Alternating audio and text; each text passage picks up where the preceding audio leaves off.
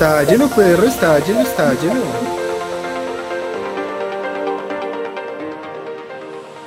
Hola a todos y bienvenidos a Trend Geek Podcast. Quien les está hablando, como cada semana, Juan Carlos Espinosa. ¿Cómo están, señores? ¿Cómo estás, señor Cristian Forigua? Muy bien, Juanín. ¿Cómo están ustedes, señor Andrés, señor Santiago, señor Juan? Muy Divinamente bien, habla. muchas Gracias, gracias. Muy bien, muy bien. Cris. Qué bueno, todos juntos en esta, en esta junta. Sí, señor. ¿Cómo, ¿Cómo te pueden encontrar en las redes sociales y cómo nos pueden encontrar nosotros en Facebook como Trend Geek? Claro que sí, para encontrarnos a nosotros escriben Tren Geek y ahí les sale tanto la página como el grupo. Muchas Eh, gracias. para mí me pueden encontrar como arroba 41 con W. Muy bien, Cris. Señor Santi, ya que saludaste. Muy bien, Juanito, muy bien. Muchas gracias. Una, una- una buena semana. Eso es importante, qué bueno. Y cuéntanos cómo te pueden encontrar en las redes sociales el que te quiera encontrar. Claro que sí, Juanito. A Y las redes de encuentran- Trend Geek también, por favor. Claro, pues sí, pero, pero sin embargo, a mí me encuentran como arroba Santiago de Melión, pero no se les olvide que a Milka la encuentran como que importante. arroba Milka de Chocolate. Y al canal lo encuentran en Twitter como arroba TrendGeekLab, en Instagram como arroba TrendGeek y en el tiempo también como TrendGeek. Muchas gracias, señor Andrew. ¿Cómo está, señor? Divinamente. Eso es lo que quiero oír siempre. Recuérdanos cómo te podemos encontrar a ti en las redes sociales para stalkearte y cómo nos pueden encontrar en las demás cosas, como Trend Geek. Como Tren Geek, Yes. el podcast Que ya están escuchando, Deezer, Spotify, Apple Music, YouTube, ahí está el canal. Activan campanita, se suscriben. Y a mí, Andrés Roma 88 en Instagram, ahí estoy. Muchas gracias. Y a mí me pueden encontrar en las redes como arroba Juanaldiño. No se les, no se les olviden, no solamente nos escuchan. Si solamente nos están escuchando, no se les olvide suscribirse para que nunca se pierdan todo el contenido que tenemos para ustedes en las redes que acaban de decir todos. Eh, señores, como ven a Messi, como ven a. Messi, como ven a Messi, No quiero hablar del tema. como ven el PSG. Montado, Sobre todo de eso no quiero hablar. puta. montonera. sí, muy montado. No, pobrecito milloncito. No, ya eso, Ya no. es como no. es como cuando el Real hablan del Atlético de Madrid. Cuando estaban los Galácticos, el Atlético de Madrid no existe. Por eso, pobrecito milloncito. Muy serio ese equipo que armó el París. ¿Sí o no? Bravo, bravo, bravo. Bueno, vamos a ver, vamos a ver. Eh, pero nada, señores, nos metemos de una vez con la primera sección en la cual hablamos de lo que cada uno quiere hablar y quiere comentarnos a los demás y que le parece interesante contarnos. Entonces, comencemos contigo. Digo, digo, No, digo. comencemos contigo. Con tú, con ti. Comencemos con Chris, mejor de hecho, de una vez. Vale. Listo, está bien. Pues yo tengo que contarles de una película que vi en HBO Max Ujú. que se llama, pues tiene un señor reparto con Denzel Washington, Sí. eh, Jared Leto Ah, sí. y, y Sam eh, Remy Malek es? Rami Malek, sí. Rami ¿eso ¿No Malek. habías hablado ya de eso? No, no, no, era otra. Ok. No, de esa no, que se llama Pequeños Detalles, se Esta llama. es nueva, sí, es nueva, sí, sí, sí. Sí. Pero salió ya hace un par de meses. Mm, sí, sí, sí. Sí, sí, sí, se llama Pequeños Detalles. Eh, la verdad, la película es un poco larga, no les voy a mentir eso. Es un thriller, no es una, no es una película sencilla de ver, requiere de paciencia. Pero si hay algo que yo tengo que poner así y enaltecer, es decir, puta, Jared Leto se hace un papelote. Al principio yo ni siquiera pensaba que fuera él. Sí, ¿Cuándo se ve no? reconocible. Sí, demasiado, demasiado. En serio, es que es, es increíble lo que pasa a este man. Y quería traerles un dato curioso porque a raíz de eso, eh, pues busqué un poco de Jared Leto y pues no sé si alguien no lo sabe, ahí está la premisa. También es vocalista de 30 Seconds to Mars. Sí, señor. ¿Hay, hay alguien que no sabe eso?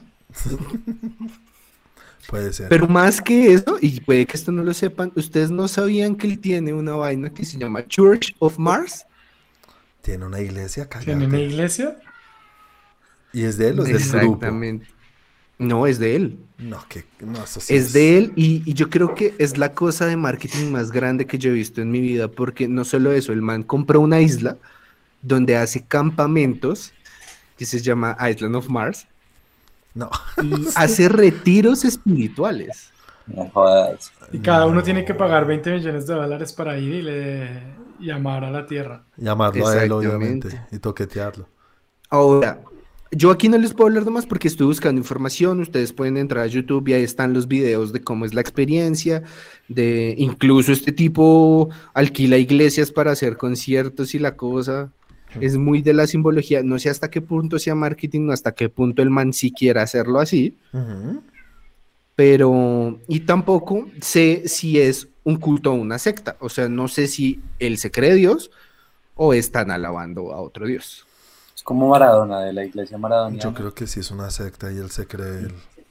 No lo sé, no sabría decirles, busqué información, pero como tal no dice mucho. Igual también me di cuenta que mucha de la simbología que tiene la banda es como muy de cruces y esta cosa, muy hacia la, a la religión cristiana, pero no, no sabría decirles qué pasa allá. Hay videos de experiencia si quieren buscarlos y demás, pero pues me pareció un datazo. Y en la película, gran película. Sí, bueno. A mí me gustó, ¿sí? Me gustó, eh, la verdad, tiene par giros, Denzel Washington me parece un actor muy bueno. Sí, siempre. Y, pero también sé que no es una película para todo el mundo, es pesadita de ver. Sí. O sea, para la gente que no se engancha de una, va- la, se va a aburrir. Sí, es lentica. es lenta. Sí. No es lenta, pero pues no, tiene sus cosas, ¿sí? Porque es un thriller sobre un ex policía que lo echaron porque se metió mucho en un caso y ahora en su último día está ayudando a un nuevo policía detective que es muy bueno en, en uno de los casos. Ok, historia que hemos visto mil veces. Bueno. Exactamente. No sé por qué no me llama la atención. Veo el, tra- veo el póster y es como oscuro, como que... uy, no sé. Yo, yo no escuché muy buenas cosas de... O sea, me acuerdo... No me acuerdo exactamente qué, pero me acuerdo que no hablaban muy bien de esa película. Sí, salió antes de que llegara HBO Max acá. Entonces creo que Sí. por eso. Bueno, de pronto en algún momento se le dará la oportunidad. ¿Qué nota le pones? ¿Qué te digo yo? Yo le pongo un 7. ¿Y a la iglesia? Eso es un 10 en marketing, Ah, bueno. Eso, eso nos interesa, toca verlo. Toca verlo. ¿Algo La iglesia que- tranguiquiana. Sí, yo sé, ya. Podría ser, es una opción que no hemos pensado. Sacrificamos gatos. Alabado sea Andrew. Bueno, Sacrificando el Chris, gato y todo. Sí, algo que nos quieras contar más, Chris. Eh, no, nada, pues mm, bueno, este es otro dato curioso, pero necesito complementarlo en mi popurrí, entonces no. Ok. Vale, Ok. ahorita no lo botas. Listo, listo. Muchas gracias, Chris. Santi, cuéntanos acerca de tu semana. Bueno, mi semana. eh, tomé una de las cosas que ustedes recomendan, una de las recomendaciones de ustedes de hace, creo que ya varias semanas y la semana pasada volvimos a hablar del tema y empecé a ver Harley Quinn, la serie animada. Muy Ok. bien. Chévere. Voy en la primera temporada, terminé la primera temporada. Mm, Es fácil de ver, son 20, 20 25 minutos, entonces la veo uno ahí entre dos cosas. Bien chévere, Bien bien, bien, chévere. Tuvo un capítulo que no me gustó, o sea, realmente fue uno solo que me pareció como lento, como que, ah, qué pereza, ujú. pero como ladrilludo, pero el resto muy chévere, muy, muy bueno. Chistoso, ¿no? Sí, lo- no me gusta lo que hacen con Jim, la ¿Por qué verdad, no? no sé, no me gusta. A mí me parece muy chistoso. Sí, No a mí no- también. es de lo que no me hace reír, es de las cosas que no me hace reír, pero de resto sí me ha parecido muy chévere. Ah, Ok, qué bueno. ¿Qué más quieres contarnos, Santi? Vi eso, tomé otra recomendación de ustedes y vi Woodstock 99. Mm, muy Ok. bien. ¿Quién más la vio? Yo también lo vi, está, estuvo chévere. ¿La viste, Chris? Sí, sí, también la vi. Ah, Se me había olvidado, es verdad. Hablemos un poquito de eso. Entonces, Santi, ¿qué opinas? Qué mierdero tan hijo de puta. Literal, ¿no? Sí. Ah, eh, es la bomba perfecta, es la tormenta perfecta. ¿Sí o no? Es como cuando uno Eh. sabe que un carro se va a estrellar y uno no puede dejar de ver, pero uno sabe que se va a volver mierda, pero no tiene que Sí. ver lo que va a pasar. Y qué gente tan estúpida, tanto los espectadores, los espectadores, los que fueron, los, los del, los, ¿cómo se dice esto? Los, lo- lo- los, que pagaron por ir a ver eso, Los asistentes al festival. es que es los, Woodstock, eso, los güey. asistentes, no, pero, pero, pero qué gente tan estúpida, los, tanto los asistentes como los creadores, los, Los productores, los organizadores de eso. Yo digo, mierda, o sea, no aprendieron absolutamente nada de los Woodstocks pasados, ni del primero que fue viendo esto uno dice, sí, uno tiene un buen recuerdo, como Mm. todo tiempo pasado. Pero también fue tuvo que haber sido un mierdero. Claro, Por eso, seguro. todo tiempo pasado fue mejor, entonces es bonito, pero cuando uno empieza a entrar en detalles fue un mierdero. O sea, Pero- fue un mierdero. Creo que en el Lo que pasa es que 99 la era más se- difícil saber, ¿no? En Hoy el tenemos- 69. No, pero digo, este en el 99, los que iban a ir al 99, uno en el 99, acceso a esa información, creo que tenía lo que mostraban. Amor, paz y música, y ya. Sí, pero es que ahí No, es con pues, Exacto, Es es que eso- la alineación, pero eso es muy distinto a lo de Janis Joplin y Hendrix. cuando y hicieron, cuando hicieron el primero fue un mierdero por, por mala organización, siento yo, pero la gente era pacífica. Sí, O sea, los que atendieron al evento eran pacíficos y, y digamos que se, eh, se hacían vainas adentro, pero nunca en contra y nunca con las ganas de dañar. Cuando hicieron aparentemente el del 94 que les fue bien, entonces yo uno, uno dice, bueno, aprendieron del primero de los errores de logística que pueden pasar, aprendieron y manejaron el, el 94 mejor y, y pues arreglaron logística y todo eso. Y llega el 99 y fue un problema, o sea, una catástrofe. Y uno dice, no aprendieron ni mierda, ni de lo bueno del uno ni de lo malo del otro. No, pues todo lo hicieron mal. es que lo Todo, hicieron mal. todo, sí. todo. Es que no hubo nada, nada, nada bueno. O sea, ni siquiera era la época buena para hacerlo. Es que Nada. hace calor y todo, y en una base militar, una cosa de Woodstock. No, y el, el line-up. El line-up es lo, lo que yo les dije. Yo les dije es que, ¿cómo hacen eso? Parece que lo hubiera hecho Claudia López. Es que son unas decisiones que no sé quién las toma. Porque Sí. son como gente que están un poco desconectadas del, de lo que es. Si me No, entiendes? lo que- lo que dicen ellos es, decían, eso está de queríamos moda y ya. Queríamos no hacerlo para la, queríamos hacerlo para la gente joven, pero es que Exacto. lo hicieron para una gente joven específica que no era la que la tenían que hacer. Había otro tipo de gente joven que sí podía haber sido y podía haber sido muy bueno donde hubieran cambiado la mitad de las bandas. De pronto no todas, pero la mitad de las bandas. Pero, pero ahí mismo lo decían, todo es plata. O sea, esas eran Sí. las bandas que estaban moviendo Exacto. allá y acá, o sea, en cualquier lugar. Tres, tres meses después, ¿qué bandas eran en Coachella? Ah, yo no sé, pero es que Coachella No, es ni idea. vibe, ¿no? Es otra cosa. Co- co- Coache- sí, pero Coachella es más el vibe de lo que era Woodstock en el 69. Puede Sí, ser. pero ¿cuán- ¿cuánta, En gente, esa época, cuánta ¿no? gente, ¿cuánta gente no fue a Woodstock 99 y cuánta gente va a Coachella? O sea, es que es muy distinto, era una marabunta de gente. sí. Sí, sin embargo, coge la gente de Coachella, o sea, el perfil de la gente es a lo que voy yo. Ujú. Agrégale el perfil de esa gente, agrégale esa gente este. que no son destructores, que tienen la plata, de hecho tienen más que los otros. Pero son menos. Y, y en ¿Estamos hablando hoy en día no, o ese día? No, no, día. no, no, yo no creo que sean menos. Lo que Sí, pasa es- era una marabunta de gente muy seria. o sea. Yo no sé Sí, si pero- Coachella sea tan grande como Woodstock, ¿no? No, sí, yo o sea, tampoco. No, yo no estoy diciendo que Coachella sea tan grande como Woodstock, estoy diciendo que si tú coges, o sea, Co- Coachella no es más grande porque no le meten, porque no lo quieren más grande. Si quisieran bueno, hacer yo- algo yo quiero- más grande, ¿Tú lo crees que ahorita hacer. es el set más grande de Instagram? Es un set. Ahorita es una mierda. Ahorita es una estupidez. Ahorita todos van allá es a tomarse fotos. Sí, Sí, obvio. Siempre ha sido así. Antes, antes de seguir Es que con, el cosa. debate, quiero, quiero aclarar algo por si no saben. ¿Me pueden decir qué es Coachella? Pues porque habrá gente que no lo sepa. ¿Sí? Es otro festival. Es Es, otro pero fe- es un festival de música, pero es mucho más Ajá. enfocado a la música electrónica, ¿no? Mm, tiene todo. Sí, Es tiene más todo. como indie rock. Eso es sí. más como indie rock. Y O sea, festival, festival, vas a descubrir bandas. Sí, Sí, y van y- y, y Pues no, unas no. esculturas No, gigantes. O sea, si van, si van colombiana, pronto sí, pero. mira Burning ok. Man. Burning Man. Burning. Man es mil veces más, es mucho más grande que Woodstock. Y no Burning hay Man es otro festival, ¿verdad? Es otro festival, pero no de música. Ah, bueno, sí, ¿de hay mucha es? música, hay muchos escenarios, hay muchas cosas, pero es un festival general. Más grande que Woodstock. Es mucho más grande que Woodstock. Sí, pero pues es que es a lo que yo voy, o sea, pon un montón de rednecks Es y que, Bizkit. ex- Claro. es que eso es lo que estoy diciendo. El, el perfil de las personas que fueron. Es que no es el perfil de las era, personas. esa, era, esa era la gente que, que en ese momento consumía. O sea, Era la música de ese momento. Es lo, lo que explican, lo que, Era el que furor también me encantó, cómo llegó al, ¿cómo se dice? El New Metal.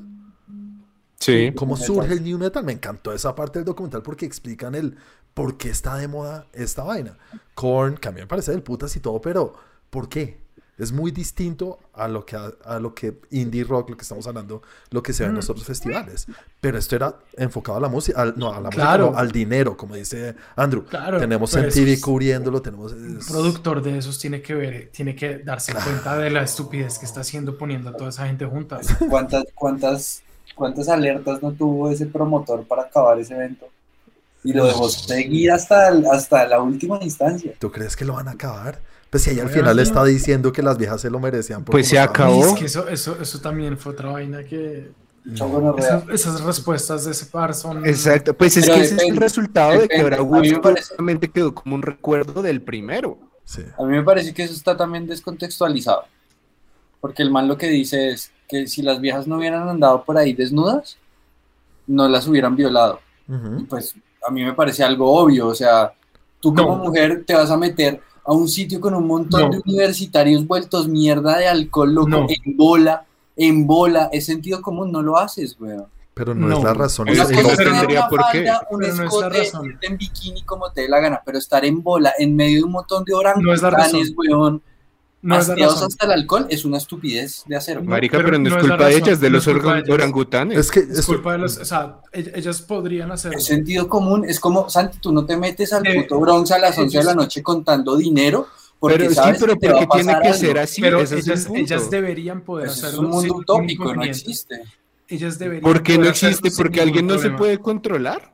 No, yo Porque alguien es una marabunta de orangutanes, Mm. Cris, Por o eso. sea, es que no es, No, o sea, no es lógico meterse en bola y, y punto. No, no, o sea, No es justificable, no es no es- justificable, no es pero no lógico, es pero no solamente puedes echar la culpa a ellas. Es que eso es lo que yo creo que está un No poco... estoy es de acuerdo y me deslindo. Es que creo que está mezclado un poco lo que está diciendo Andrew, porque Andrew no está diciendo que se lo merecen por estar Para así. nada, no estás para diciendo que se lo merecen. Estás diciendo que, que... no es de sentido común hacer una situación de riesgo, o sea, no es de sentido común. Sí, pero no es que se lo merezcan. Es que eso es lo No, que... para no, nada, no es que obvio no, o sea, eso no tiene por qué pasar, pero no debe pues ser una razón y no- la razón no debe ser esa. O sea, no, de- no hay ninguna razón. No hay, o sea, po- podrían estar. no, no, razones hay miles, no hay ningún justificable, pero razones hay millones para que suceda la situación, pero justificables ninguna.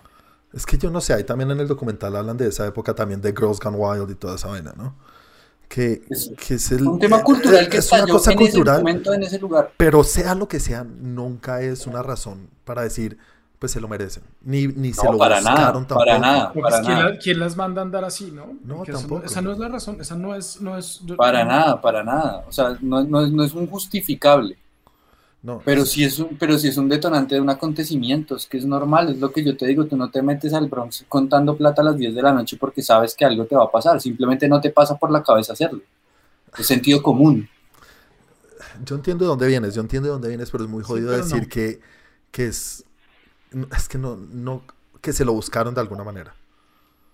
No, no es que se lo hayan buscado, ellas estaban en su búsqueda de farra. Ellas lo que querían era farra. Y su búsqueda de farra fue tan inconsciente que se metieron en bola en un montón de orangutanes ebrios hasta la mierda. Pues. ¿qué va a pasar, güey? Y oliendo a mierda. No, Y que- oliendo a uy, es que No. eso sí yo no podía. güey. Uf, esa parte. Cuando están ahí Y las fotos de los manes así sonriendo, así llenos lavadas en mierda. Hay un momento, hay un momento en el que están como en, están, está pues varia gente viendo así el escenario y llega un man así vuelto mierda y era como el único alrededor de varios que estaban normal y se ve en el fondo la cara de una vieja mirándolo como qué asco. Sí, yo no. Se ve no así la cara de la vieja que lo mira como qué asco. Pues que y el imagínate man cómo feliz, como ese eh. o sea, haz de cuenta como un fotobomb de la vieja mirando atrás, como, como, como, ¿qué es esta porquería? Y el tipo así haciéndole señas a la cámara, todo contento, todo vuelto mierda, literal. Y la vieja atrás, como, ¿qué es esta porquería? Muy chistoso. Las No. fotos del final son una joya. Sí, son una joya, güey. Y, Y el al final, o sea, y, y al ritmo de Offspring, Sí. ¿cómo, cómo te van soltando todas esas fotos? Eso es lo que yo les quería preguntar porque eso sí me parece de- debatible el qué tanta culpa pudieron haber tenido las bandas lo que hicieron. Empezando por Red Hot Chili Peppers, empezando con la canción de, ¿cómo se llama? La de Jimi Hendrix, Burn It- Fire, Fire. Fire, Fire justo cuando le dicen, y le dicen como, oiga, marica, calma a la gente y canta la canción de Fire. Y lo de Fred Durst, ¿no? Con Limp Bizkit. ¿Ustedes Muy grande. ¿Creen que sí? No, no, hay muy dos grande, cosas, no, no hay sé, dos eso cosas. se puede yo quiero interpretar, responder, eso sí es yo quiero, interpretable. Yo quiero responder, la, la- o sea, yo quiero dar mi respuesta. Uno, Red Hot Chili Peppers con Fire hay, hay, hay, hay un tema específico y algo que es muy contradictorio y es la gente que estaba ahí no tiene ni puta idea que fue eh, Woodstock 69. El 99% no creo que supieran. No tenían ni idea. Por ende, si el 99, si el 95% no sabía que era Woodstock 90, 69, el 90% no tiene ni idea qué es esa canción de Fire y que era un cover y que, y que, y que quiere decir. De hecho, creo que ni la conocían y era la primera vez que la escuchaban por Red Chili Peppers. Entonces, por ese lado, la verdad, pues que toquen esa o que toquen otra, había dado lo mismo. Uno que sabe y los productores que sabían y los creadores dicen, ah, es que justo tocaron esa. Sí, pero yo no creo que la gente no es como, ah, es que es Fire de Jimi Hendrix y pues entonces metamos el fuego. No. ¿Tú no crees que la canción dice Fire, no? ya estaba, ya estaba el fuego. Sí, la no idea y el fuego ya estaba. Las letras. Y no tenían ni idea de la canción. por, ese lado, por ese lado, sí, pero en la situación y en el momento y en esa vaina, no creo que, no creo que haya sido algo que haya alebrestado más a la gente por el nombre y el contexto de la canción. Era una canción más de otro grupo de rock.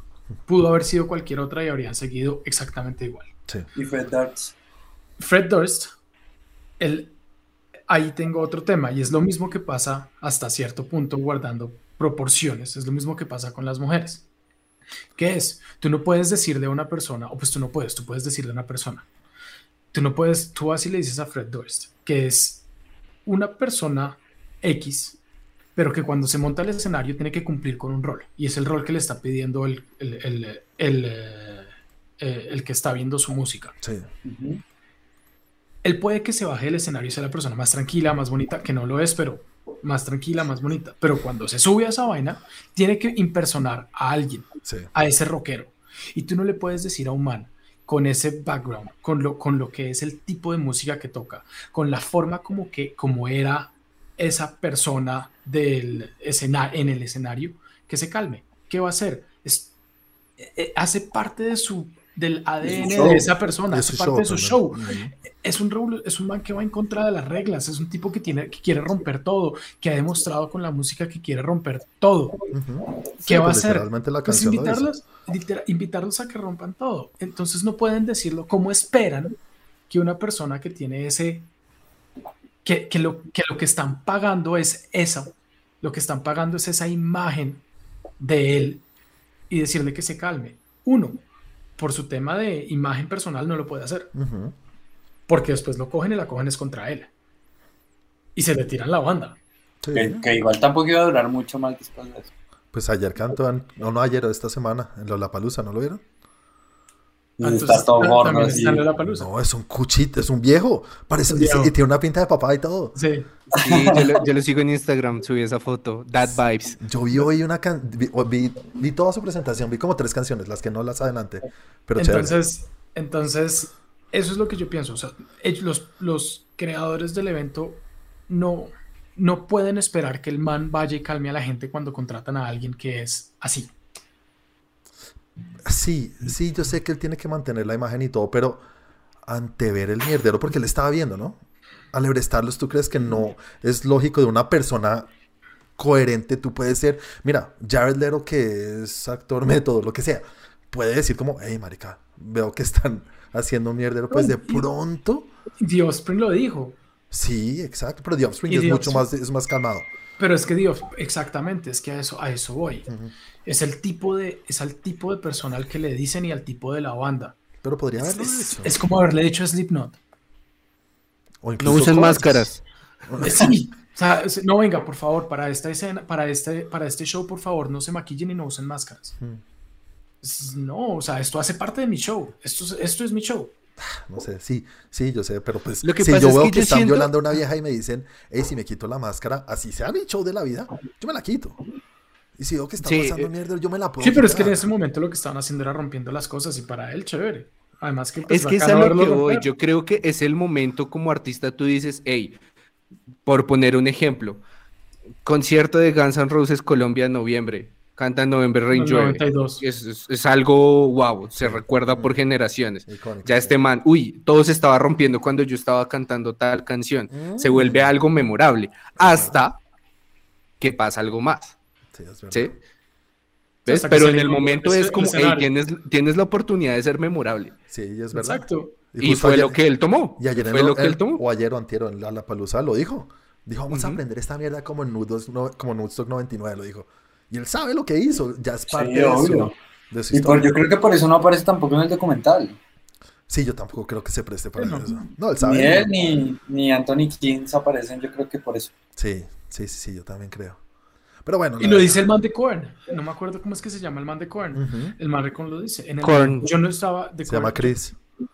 Eh, Cri- Sí, sí. Don Korn. míralo, mira. Don está. Korn, Sí, señor se Don llama- Korn. ¿Se llama Chris qué? Chris, mírala, ahí está. Cornell. 41 con Chris W.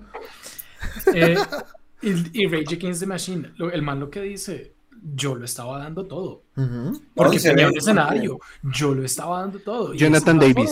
Jonathan Eso. Davis. Porque lo muestran desde diferentes perspectivas también. Cuando sale este rapero que ahorita se me olvidó el nombre. DMX. DMX se murió. DMX. Ah, que, sale al escenario. Sí, sí, sí, vale. vale. Se hace severo show. Y, y de verdad es bastante impresionante ver a un hombre negro en esa época hacer corear a un montón de putas rednecks. Sí, blanco. todo lo que White boys que les dicen, sí. Ponerlos a decir la N-word o la palabra N, como quieras decirlo. Es, es, es impresionante. Para nosotros que no estamos en esa cultura es como, ah, normal. Aquí decimos negrito, lo que sea, parcero, lo que sea. Allá eso es una locura poner a esa gente a decir negro en inglés Sí. en coro. Y en ese, uy, no, en serio. Bueno, ya, ya tenemos que avanzar un poco porque eh, eh, se nos va el tiempo un poco, ¿sí o no, Chris? Sí. Pero, pero sí, a- a- para mí, una vez más, esto es un documental fascinante. Me parece increíble que, que no tuviera yo conocimiento de esto. Yo no sabía. Yo solo sabía que el Sí. noven- para mí solo existía 94.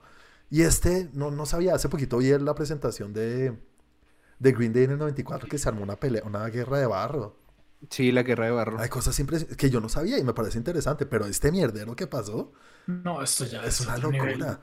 Y a, y a mí esto me, me parece fascinante, me, me, me encanta. Es, y, me, y me hizo pensar también en la, las cosas que a mí me dan cuando voy a festivales, cuando fuimos a, ¿cómo se llama el festivalito de aquí? A Stereo Al Picnic, Stereo ¿no? A Stereo Picnic. Yo, yo, si yo- alguien tiene, si alguien se encontró en Stereo Picnic el celular de Juan, por sí, yo perdí. Pero eh, yo, eh, yo, cuando hay aglomeración de personas, a mí me entra ansiedad. Mucho. Me, me, me- me- no me gusta. Y viendo este documental me di cuenta de lo que me pasa. Es, es como que la gente se junta y algo malo va a pasar. No me gusta. Entonces estábamos en, en este Y así- picnic, creo que estábamos y para- ahí. para los y, que no y saben, era una eso- época la gente estaba pasó. con el celular filmando. Y estábamos con un amigo que estaba todo, todo borracho y le tumbó el celular a la vieja. ¿Qué fue lo que le hizo? Tumbó el sombrero. le tumbaba el sombrero y la jodía. Y a mí me- eso me preocupa. Yo digo, o sea, nos van a matar y no sé por qué. No me gusta. A mí las aglomeraciones me joden y este, este documental para mí es, es pura ansiedad. Ay, genera mucha ansiedad, pero me encanta. Se me había olvidado Stereo Picnic. Siento que le devolviste el alma a Santi. Además que en un momento, en un momento dado en, en nuestro Stereo Picnic estábamos con varios amigos. Juan botó una boleta en la entrada Mm. Y era como si estuviéramos en el 99, porque mucho de lo que decían en el 99 era que no había forma de comunicarse. Uy, también eso que se le perdía al amigo. A nosotros, a los- nosotros sí teníamos celulares, pero ninguno tenía batería porque estábamos desde el día anterior en Sí, función de vamos, Stereo sí. Picnic y nadie pudo cargar el celular. Y creo que había uno con batería y todo el mundo se perdió y cogió por todas partes y duramos tres horas buscándonos cada uno, cada uno por su lado. Y había gente Eso que pasa estaba- siempre, siempre había- pasa. teníamos un grupo de amigos que estaba, pues de conocidos que estaban en un punto específico siempre y estaban ellos en su grupito y un- yo pasaba y hey, ¿han visto a Juan? Sí, pasó hace 15 minutos para allá. Y yo y Es volvía. una hora después. Ah, muy chistoso. Qué gonorrea. En Bueno, fin. bueno, este documental chévere, recomendado. Yo lo recomiendo mucho, me gusta. Y nada, yo Es le una serie de documentales. Ay, sí. Sí. sí, es Va el primero. otro. Yo vi los nombres de los otros y sabes que no me llamó tanto la atención. Sí, no, a mí tampoco. Es Yo que no sé cuáles este, este pegó el interés. Sí, de una vez Woodstock, ¿Cuál era? siempre. ¿Ah? ¿Qué- Spoiler, qué- spoiler. Los otros nombres no me acuerdo, no me acuerdo los otros nombres. Los leí, pero no- es que Pero era también de música. es el mismo. Esto es una serie de Sí, el documentales. documental se llama Music Box. Eso. Music Box, eso es. Ok. Y los, ot- los otros capítulos tienen su nombre cada uno como Woodstock, algo así, pero, pero no es nada memorable, es- son temas rarísimos. Entonces no sé. Igual, igual le daré la oportunidad porque se está muy bien hecho, entonces Hagamos el documental de Tren Geek detrás de las cámaras. De lo que pasa cuando apagamos. Sí, sí. bueno, chao. ¿Saben qué pasa cuando pagamos? bueno, bueno, Santi, ¿qué más viste, señor? Eh, bueno, sigamos con otra que tampoco nos va a hacer hablar poquito. Una puta. Y es que vi Fast and Furious 9. Vum, vum, Furious 9. Fast Nine. F9. Fast 9. perdón. F9. F9. F9. F9. Bueno, La que Bueno, sigue después sigamos de. Rápido y Furioso. Furioso. Después- Uy, después amo ¿Cómo pierden eso? No tengo nada bueno que decir. Bueno, da de una vez tu opinión. No tengo nada bueno que decir. Entonces, Y a una persona que- malo. Bueno, eh, a los que nos estén escuchando, yo voy a espolear la mierda de esta película, ¿vale? No puedo hablar de ella y destrozarla como quiero. Sin Va a volar hablar. mierda el zarzo. Sí, lo siento. Hagan de Entonces, cuenta que están en Woodstock 99. eso sí, sí, sí, sí, sí, se dañaron los baños, ¿vale? Eh, no, no soporto, no, no, no, no puedo. Estuve tres veces a punto de apagarla y dije, no, no, no, tengo que verla. En Trend Geek dijimos que le vamos a ver. Eh, el personaje de Toreto me saca de quicio el tema de la familia, la forma como hablaban de la familia me mama ser tan evidentes cada vez, pero es que Da una risa, familia. ¿no? Sí. los diálogos, los diálogos son lo peor que hay en el mundo. Son diálogos de dos palabras y no dicen nada, pero, pero creen que son súper profundos porque dicen, lo dicen así.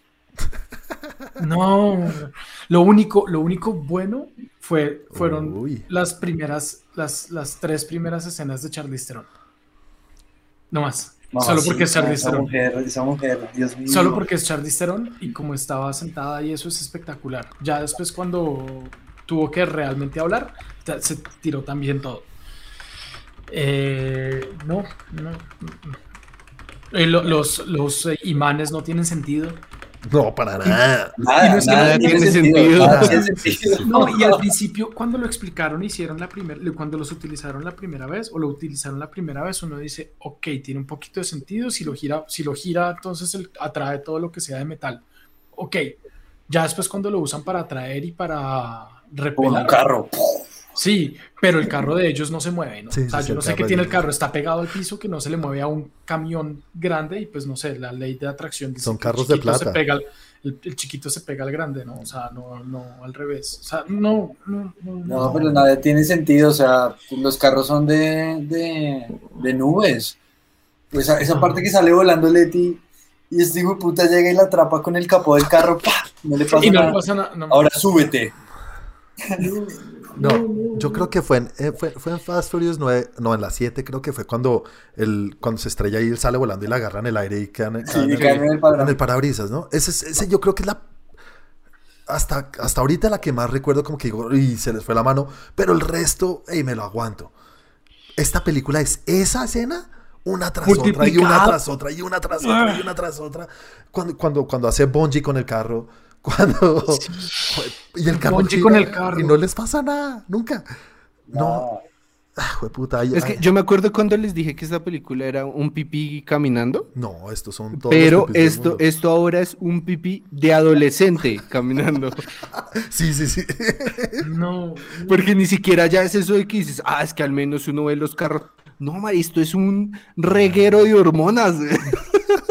De pronto así algo que, que no me gusta, o sea, que no es que yo diga que es bueno, pero le hago una pequeña salvedad y es Tyrese, Tyrese Gibson, cuando dice con su teoría de que a nosotros no nos pasa nada, yo digo, es como la única persona cuerda. Pero a mí me parece una estupidez que lo pongan. Porque sí, o sea, lo por que eso están haciendo es sea bueno. justificándose para lo que están haciendo. Yo, yo- yo no digo que sea bueno, pero era lo único que yo decía como, Arica, nunca has tenido tanta razón desde tu vida, en tu vida, Desde y que con las naciste. Estupideces que has hecho en, en la, en, la, en la pantalla y fuera de la pantalla. ¿Sabes qué me Porque fuera molesta de la a mí de pantalla también. A mí lo que me molesta de eso es que es, es como vamos a hacer las estupideces más grandes, vamos a poner el pipi adolescente, lo que dice Chris, así es la metáfora perfecta.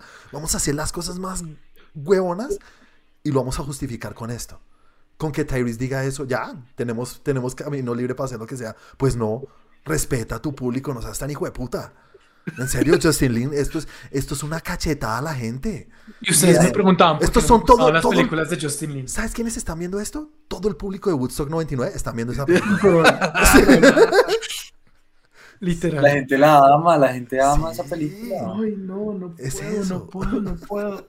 No, la parte que ¿saben también un muro con la cabeza. Con la sí. cabeza. ¿Saben qué me hace pensar eso también? ¿Se acuerdan este capítulo de Ricky Morty que se meten a la televisión? No, no lo he visto. No me acuerdo de cuál es. Yo los que hay un tráiler de una película. O no, no, como, como en eh, gran película que hablamos el capítulo pasado. eh, ya, eh, ¿Django? ay, la de Thunder. Thunder. Ah, eh, Tropic Thunder. Eso, Tropic Thunder, que la película anterior del man era un tipo con ametralladoras y después sale con el bebé acá. Sí, Es, es ese tipo de parodias hechas una película seria que uno espera que en cualquier momento hagan un chiste meta que uno diga que su- se supone es ese, ay, que no nos pasa nada. Pero, pero sí, o sea, siento que ya hasta cambió de categoría, ya ni siquiera es acción, weón. Pero es que, ¿sabes qué es lo peor? Si ellos dicen que es parodia, lo respetaría con toda. Pero es que ellos creen que están haciendo cosas súper profundas. Y que uno está diciendo, uff, la familia, parce, qué chimba, Toreto. No coma mierda. Me da mucha piedra, me da rabia, güey. Eso sí. Uno dice eso y después ve las fotos en Facebook de un- una gente con cinco twingos parqueados y dice familia. Hashtag familia. Todos familia, todos familia. Sí. Y además es que era, no, no era, no era, no, sí, es que la familia es lo más importante, es que, si no, no, es que la familia es lo más importante. Es que como hablan, güey. Siempre, siempre, en todo, cada vez que se ¿No viste que cogió dos cadenas y rompió un edificio? Rompió Un edificio. Sí, lo, lo, lo tumbó, ¿no? Sí. Daniel Lo tumbó y salió ileso. tumbió las columnas y ca- es que obvio cayó al agua y Leticia, Tumbió. y Leticia lo sacó.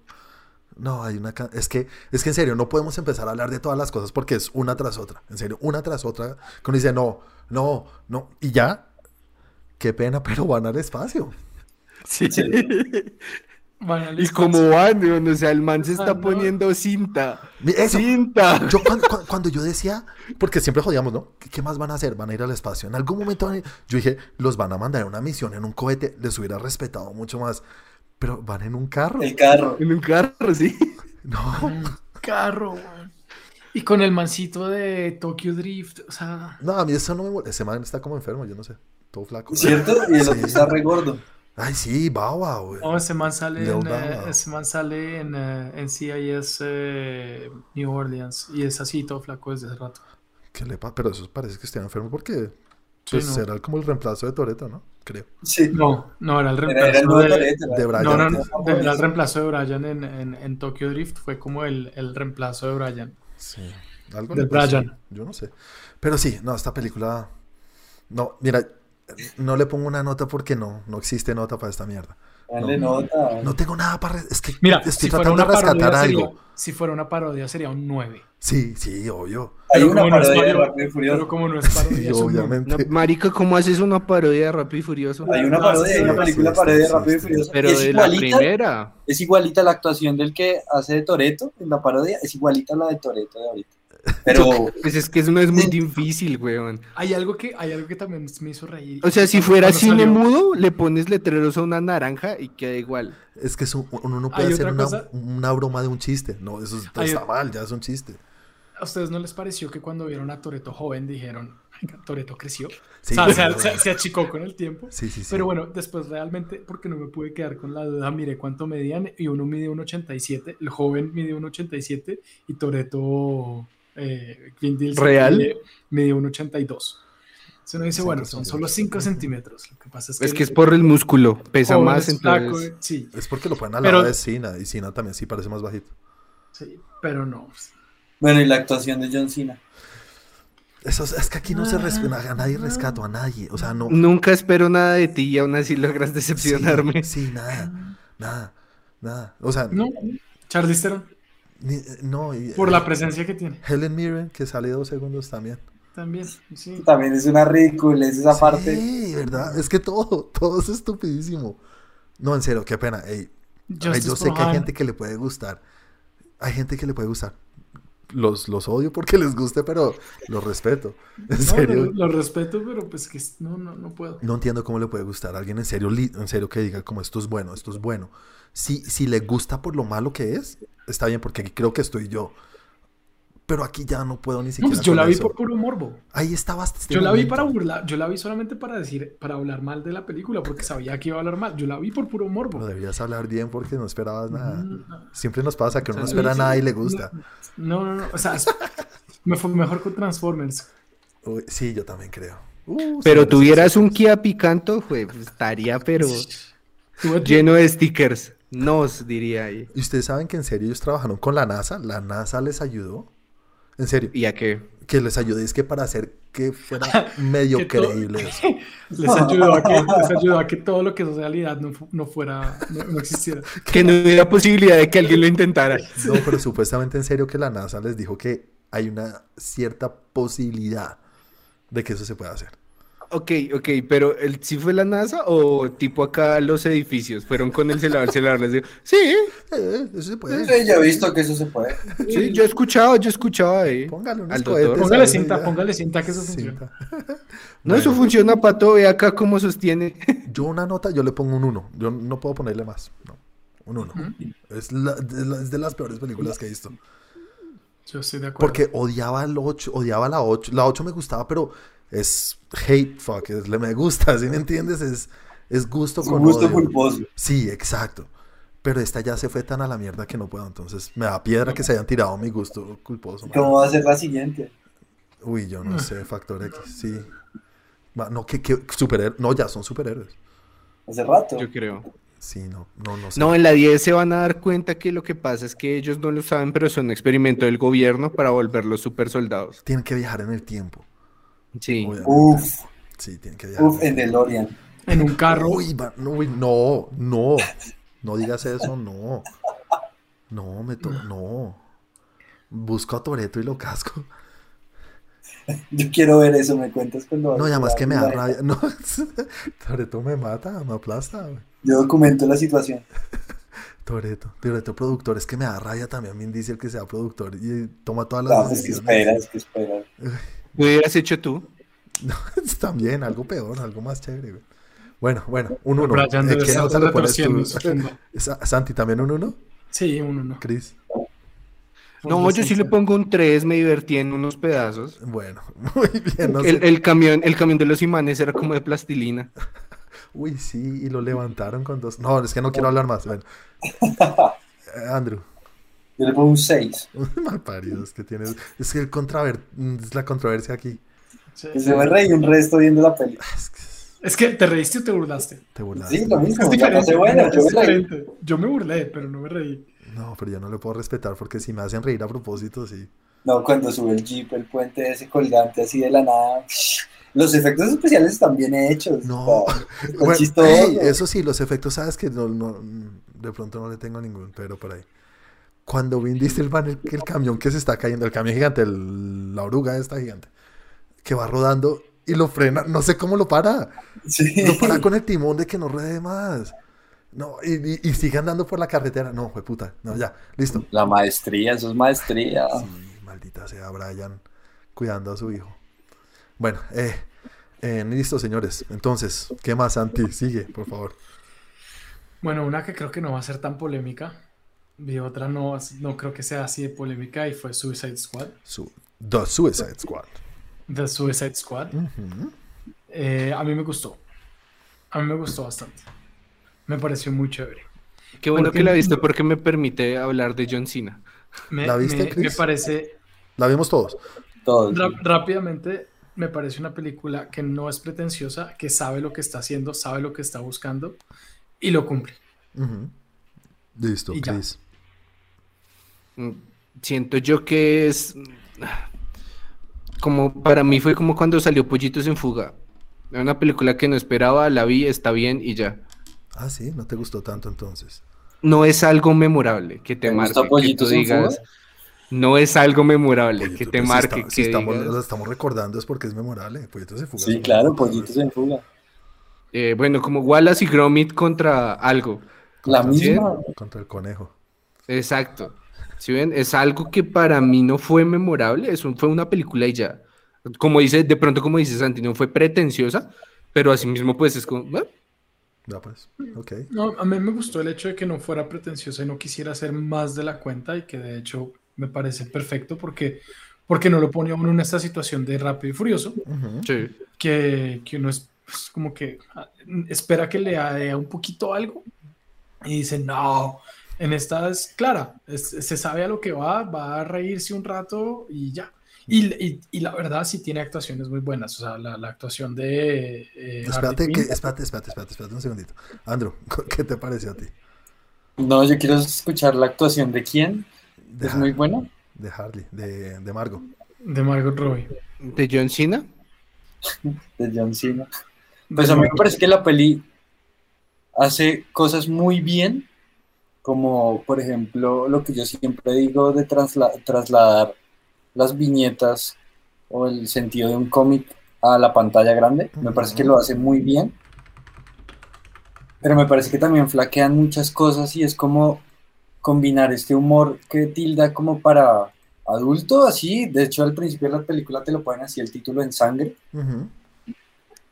Y al mismo tiempo te está tirando como chiste para niño de 13 años y te pone personajes kawaii o cute o lindos o chistosones como para merchandising que como que no me cuadra, pero no la arruina.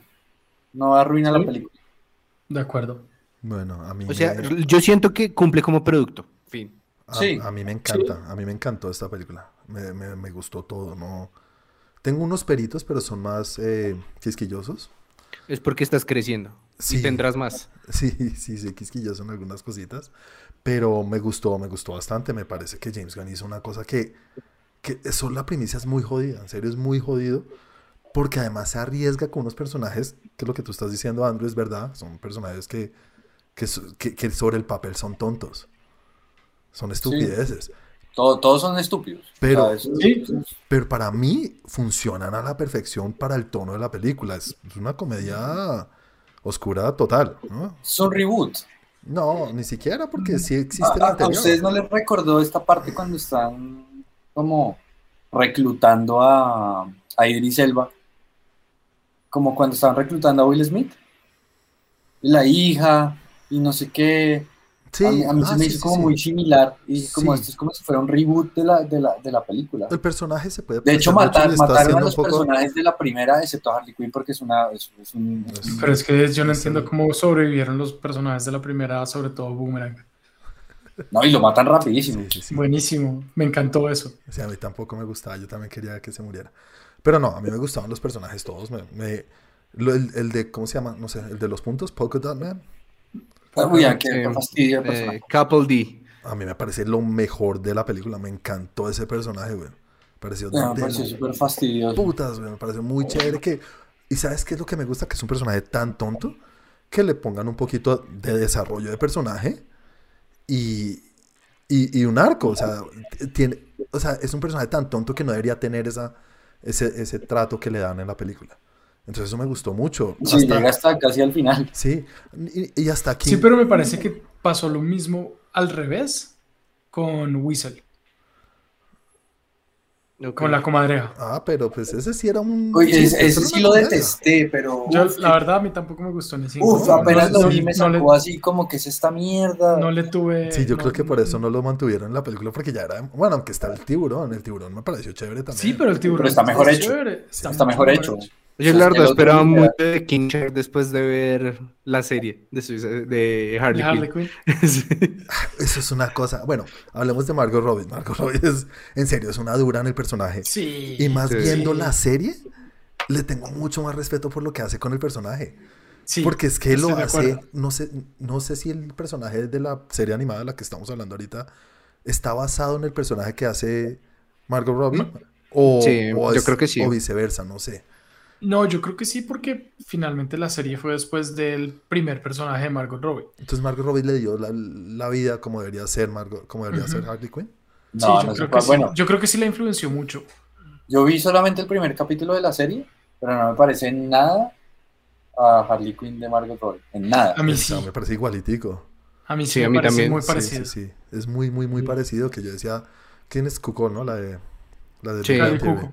Ah, yo creo que hace una, una, no, una, no una imitación, pero sí mantener el No, mismo porque igual estilo. lo hace, lo hace, lo hace muy ella y se siente, se siente la voz literalmente de, de, de Cali Cuco, pero, pero sí se nota que está muy influenciada por, por lo que hizo eh, Margot Robbie. Bueno, quizás más adelante en la serie sí, pero en el primero me parece que es cero. Ujú. Los estilos artísticos que, que toma, o sí, artísticos, yo digo artísticos porque es de arte, para, para contar la historia que toma James Gunn me encanta, me fascina. Solamente la forma de mostrar los capítulos, utilizando cosas Sí. del, de la- del medio ambiente. Y la escena que, que a mí me mandó a la mierda y dije, esto ya me fascina, es cuando Harley Quinn está matando a la gente y empiezan a salir flores en vez de sangre. Es buenísima. Esa escena, buenísima. esa escena para mí fue, "Yo, este man es un capo, es un monstruo del cine, me parece del putas. Eso me encantó. Y, Sí. Y qué otra, no, la escena cuando están ahí como en, cuando es que está lloviendo, que se pone todo súper blanco, Ajá. también me gustó mucho. Son decisiones artísticas que no tiene por qué hacerla en una película tan tonta, pero pegan muy bien con su estilo. Entonces, me, me encantó, me gustó mucho, me gustó muchísimo la película. Mm, Me pareció, a, a mí la verdad también me gustó, me gustó bastante. Mm. Eh, es, es eso, es que también, no sé, después de ver otras cosas, ver que no es tan pretenciosa, que no busca mucho, pero tiene todo, Ujú. eso es lo que, eso es lo que más me gusta. Y bueno, y ver a todos los amigos de él, ¿no? Porque en medio de todo están todos los amigos, Oh, yo están, están todos sus parceros, y fue sacar a todos los de Marvel y meterlos ahí. ¿Sabes un personaje que rescataron para mí? Que digo, rescataron, lo mejoraron de la película, pues la del 2016, no sé. ¿De Rick Flag? Rick Flag. Sí, total. Y creció, ¿no? Sí, Sí, le tocó, pues iba a estar al lado de los otros dos. se ve mucho más grande y, y- y me parece que lo rescataron. O sea, que en la primera era un idiota ese- y era, ay, sí, bobalicón ahí. En esta ya tiene como más peso. Sí, al Sí, final, cuando- en, sí. esta, en esta me parece más payaso. Es que va muy bien con el tono de la película, ¿no? Es más, pero, Sí. va- pero funciona mucho mejor que en la original. Bueno, la Pero, original, pero en la original 2016. uno lo termina odiando y dice, pues la original, la primera, uno lo, Sí, en la, lo la termina primera era odiando y como termina imbécil. diciendo como este es mucho imbécil. Sí, Era como En esta no. imbécil. era como En esta es payasín. Sí, sí, sí. En esta no me parece tan imbécil. Bueno, y John Cena a mí no me molestó, la verdad, no me molestó tanto. Me yo sí lo odié. A mí me Ah, pareció John tampoco. Cena perfecto Creo que- para el que- personaje. O sea, a mí me parece que me pasa como Mero Simpson. Creo que odio a John Cena. Sí, lo odias. Sí, Andrew- Sí, eh, o sea, uf. Santi también lo odia. No me gustó, no, no, no, no puedo. No me... Y bueno, y lo, y lo van a, y lo van a sacar para otra parte. Tiene para su película. serie, su serie que ya Para terminó de rodarse y todo de Peacemaker. Y por eso tenemos la escena post créditos, ¿no? Sí, Mm. me parece totalmente, o sea, no sé, el personaje no me gustó ni cinco, la A mí verdad. sí, a mí sí me gustó, me parece chistoso. Eh, nada, pónganle una nota, señores. Eh, Chris, seis. 6. Andrew, Siete. Santi, Ocho. 8 también. Uy, agáchese y se... Bueno, 8 Bueno, John Cena. Eh, listo. Eh, Santi, otra cosa de la que quieras hablar antes de que nos den las 3 horas. No, ya, ya con No, eso pues ya tira, tira Fargo de una vez. tira Fargo. No, espérate, ¿qué, qué viste tú, Andrew? ¿Quieres hablar de otra cosa o ya? Yo vi Suicide Squad, vi Fast Nine, Muchas gracias. Sí, sí, sí. vi Woodstock, vi... Y un capítulo de Harley Quinn. Y me vi un capítulo, Y un capítulo. el último capítulo de la última temporada de Ricky Morty. Ah, Ricky, yo no lo he visto todavía, el último capítulo, entonces por favor no me digas de qué va, pero está chévere. Mm. Es el, capítulo que más me ha gustado de toda la serie. ¿Menos? Sí. Ah, pucha. Bueno, vamos a ver, vamos a ver, vamos a ver. No quería saber eso, puta. Pero entonces, pues nada, si no quieren que no spoilee, pues no puedo decir nada. No, yo sé, yo sé. bueno, y nada, Andrew, nada más de lo que quieras hablar. No, ahí consumí todo mi tiempo. bueno, entonces yo... ¿De qué? ¿Yo qué otra cosa saca el, par- el pergamino de No, las 20 películas. No, era lo mismo que ustedes ya hablaron, ya lo que hablamos con Santi, gracias Santi. Eh, y me vi una película animada que está en Netflix y se llama Vivo. Sí, Sí, se las han recomendado. de Lin Manuel Miranda. Lin Manuel Miranda es como productor detrás y también hace la voz del personajito principal, el mono. Eh, es obviamente claramente un musical. Eh, no, tiene mucha música, pero no es musical. Y tiene este estilo de música o de manera de, de rapear, pero hablando rápido, pero no es rap todo el tiempo. Lo que hace él con Hamilton y con... Miranda. Sí, total. Entonces, en ese sentido, si te gusta eso, lo vas a, te va a divertir. Es una película muy para niños, muy, muy, muy, muy, muy para niños. Pero está bonita, está bien, cumple con lo que hace. Entonces, eso es lo único. Y vi otra también que me estaban recomendando, pero yo no la había visto, con, eh, ¿cómo se llama este chiquitín? Kevin Hart, ¿La del niño? la de Night School, No, no sé cuál es. escuela de noche, escuela nocturna. Bueno, esta película es, ¿Es con una niña? desde 2018. No, no, esa es nueva. Ah. Esa sí es nueva. Esa sí la había visto ya. Eh, esa es Father, algo de padres. no sé. Esta se llama Night School del 2018. Chistosa. Está bien. Este man a mí me gusta. Me, me hace reír, ¿sabes? Eh, no lo odio, pero tampoco lo amo. Pero si hay algo que está en la película, la veo. Eh, y nada, eso fue todo lo que vi, señores. Eh, entonces hablemos de Fargo. Fargo, Fargo. Fargo, Fargo. Película que nos recomendó el señor Santi. Película del 1996. produ- eh, dirigida por, no sé si son los dos, pero creo que es uno No, de los hermanos Coen. Creo que solo, creo que solamente Solo Joel Joel sí. Y- Y- pero sí es escrita por los dos. Por los dos, exactamente. Eh, protagonizada por Frances McDonald, William H. Mercy, Steve Buscemi, eh, Harvey Presnell y otros por ahí, otros personajes, otros actores, pero nada, estos son los que, los que yo más reconozco. Esta película, ¿cómo le fue? ¿Cómo le fue, Chris? ¿Ganó qué fue? ¿Mejor actriz y mejor guion original? Sí, ganó dos Óscares. Bueno, Francisca empezó ahí su racha, que ahorita es una de las más ganadoras de la historia, como mejor actriz. Chris, ¿estás? Está buscando. No, Chris. Está- Chris se ha paralizado. Chris. Chris. Sí, sí estoy, sí estoy, estoy Ah. buscando. Ah, bueno. Ok. Entonces, eh, San- Santi, tú no la hayas visto, pero la querías ver. Cuéntanos cómo te fue. Sí. Mm, me desilusionó un poco. ok. Tiene cosas chistosas. El acento me parece muy chistoso. Eso es lo el mejor acento la durante toda la película. me parece muy chistoso. Realmente no sé si ese acento es, es, es típico de allá, lo están exagerando o es así. Eh, mi concuñado es de Fargo. Ok. De la película. Y eh, pues Sí. bueno, de hecho del pueblo al lado, porque creo que él es Fargo y Morehead. Ujú, Morehead es al pegadito a Fargo. ujú. Eh, ¿Y habla así? y no habla así. Ah. No habla así. Tiene Grande un acento, descripción. tiene un acento, pero no habla así. Entonces por eso me extrañó tanto. Y en este caso, pues sí me hizo reír el, el acento que tienen. Eh, me, me desilusionó un poco, o sea, no del todo. No es que la, me haya disgustado, pero, pero al, al haber escuchado todo lo que decía la gente, que era buenísima, que casi gana Oscar, que ganó, que casi gana el Oscar a mejor película, pues es, estaba peleando con Titanic, que pues ahí sí no, no, hay, no, no hay quien gane, pero que, que se podría haber merecido el Oscar en, otra, en otro momento, Sí. si hubiera sido en otro año. La verdad no, no me parece. Eh, Es interesante, es chévere, tiene una historia ahí medio rara y confusa, pero al mismo tiempo no tanto. No tiene ningún giro inesperado, así que yo diga, wow, los giros que tiene pues me parecieron realmente normales, o sea, medio de esperarse. Eh, y no, no, pues bien, entretenida. Bueno, Entretenida. eh, eh, eh, ¿cómo se llama? ¿Primicia? ¿Cómo se dice? No. La Premisa. Premisa. ¿Sí dice Sí. premisa? Sí, es premisa. El argumento, El para no argumento. pelear. Vale, el argumento de la película. Tenemos a Jerry interpretado por Julie Me- eh, Ah, Julie no, hombre, ese es el, el La reparto. sinopsis, no, sinopsis, sinopsis, sinopsis, perdón. Pucha, muy bien, se nos mezclaron todas las palabras. Sinopsis. eh, Jerry, interpretado por William H. Macy, un vendedor de carros, que se cree muy vivo y contrata a unos tipos para que secuestren a su esposa y, eh, y poder cobrar un dinero.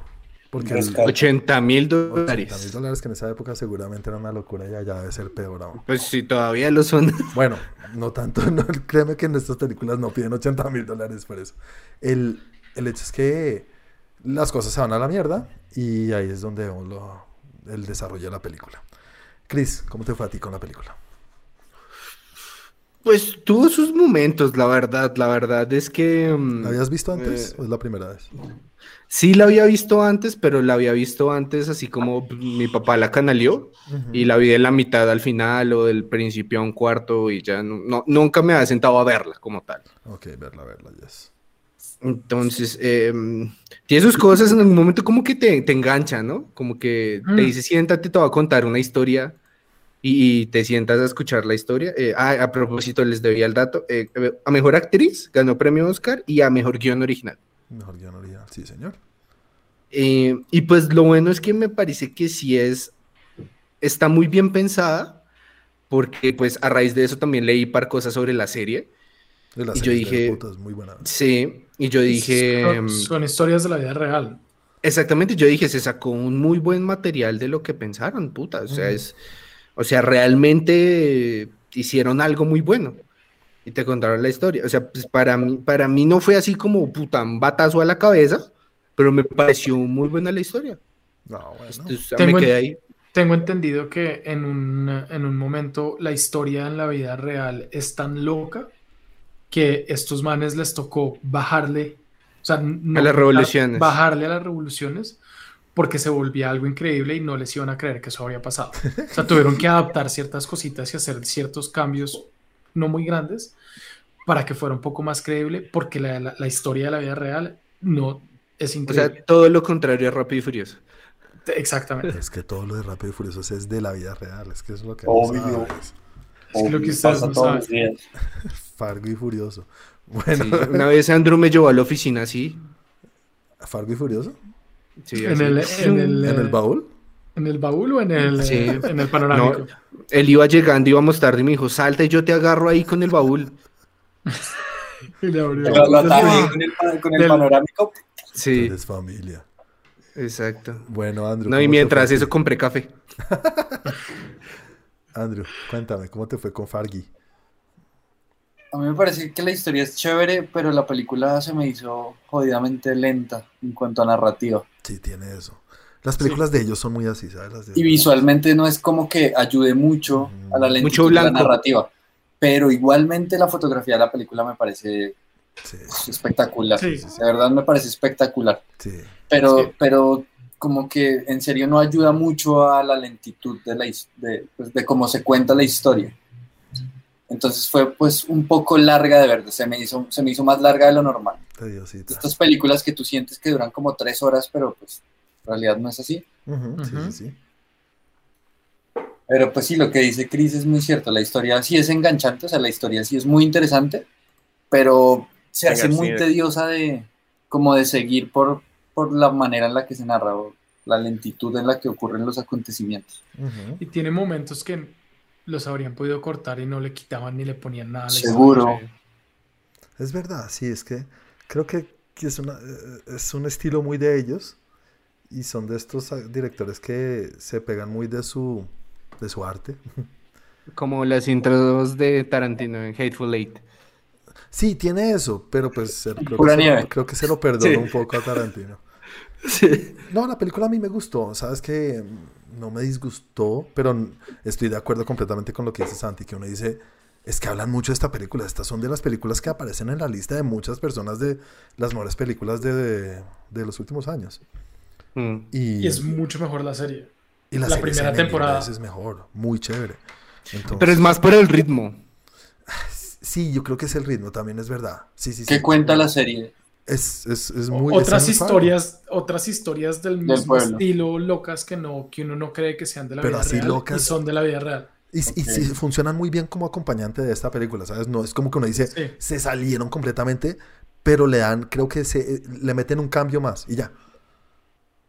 Uy, Ok. mucho capo, muy rápido y furioso yo con esa ¿Cierto? con una analogía increíble.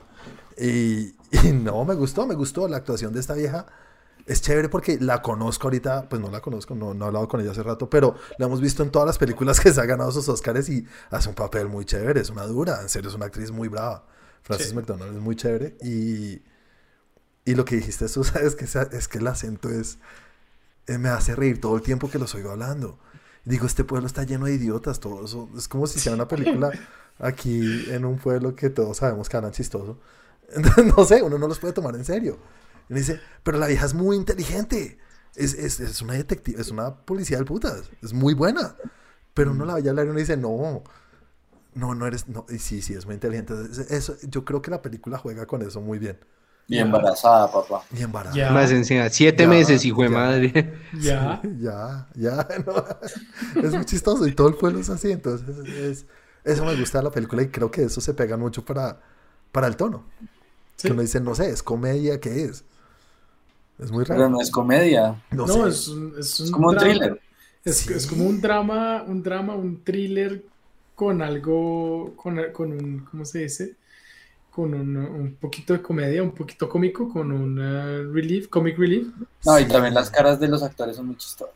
Sí, pues Steve Buscemi es muy chistoso. Steve Buscemi. Sí, El meme andante. Es muy chistoso. Sí, no, vale, vale. Bueno, pongámosle una nota. Yo le pongo un. Para mí es un 7. 7.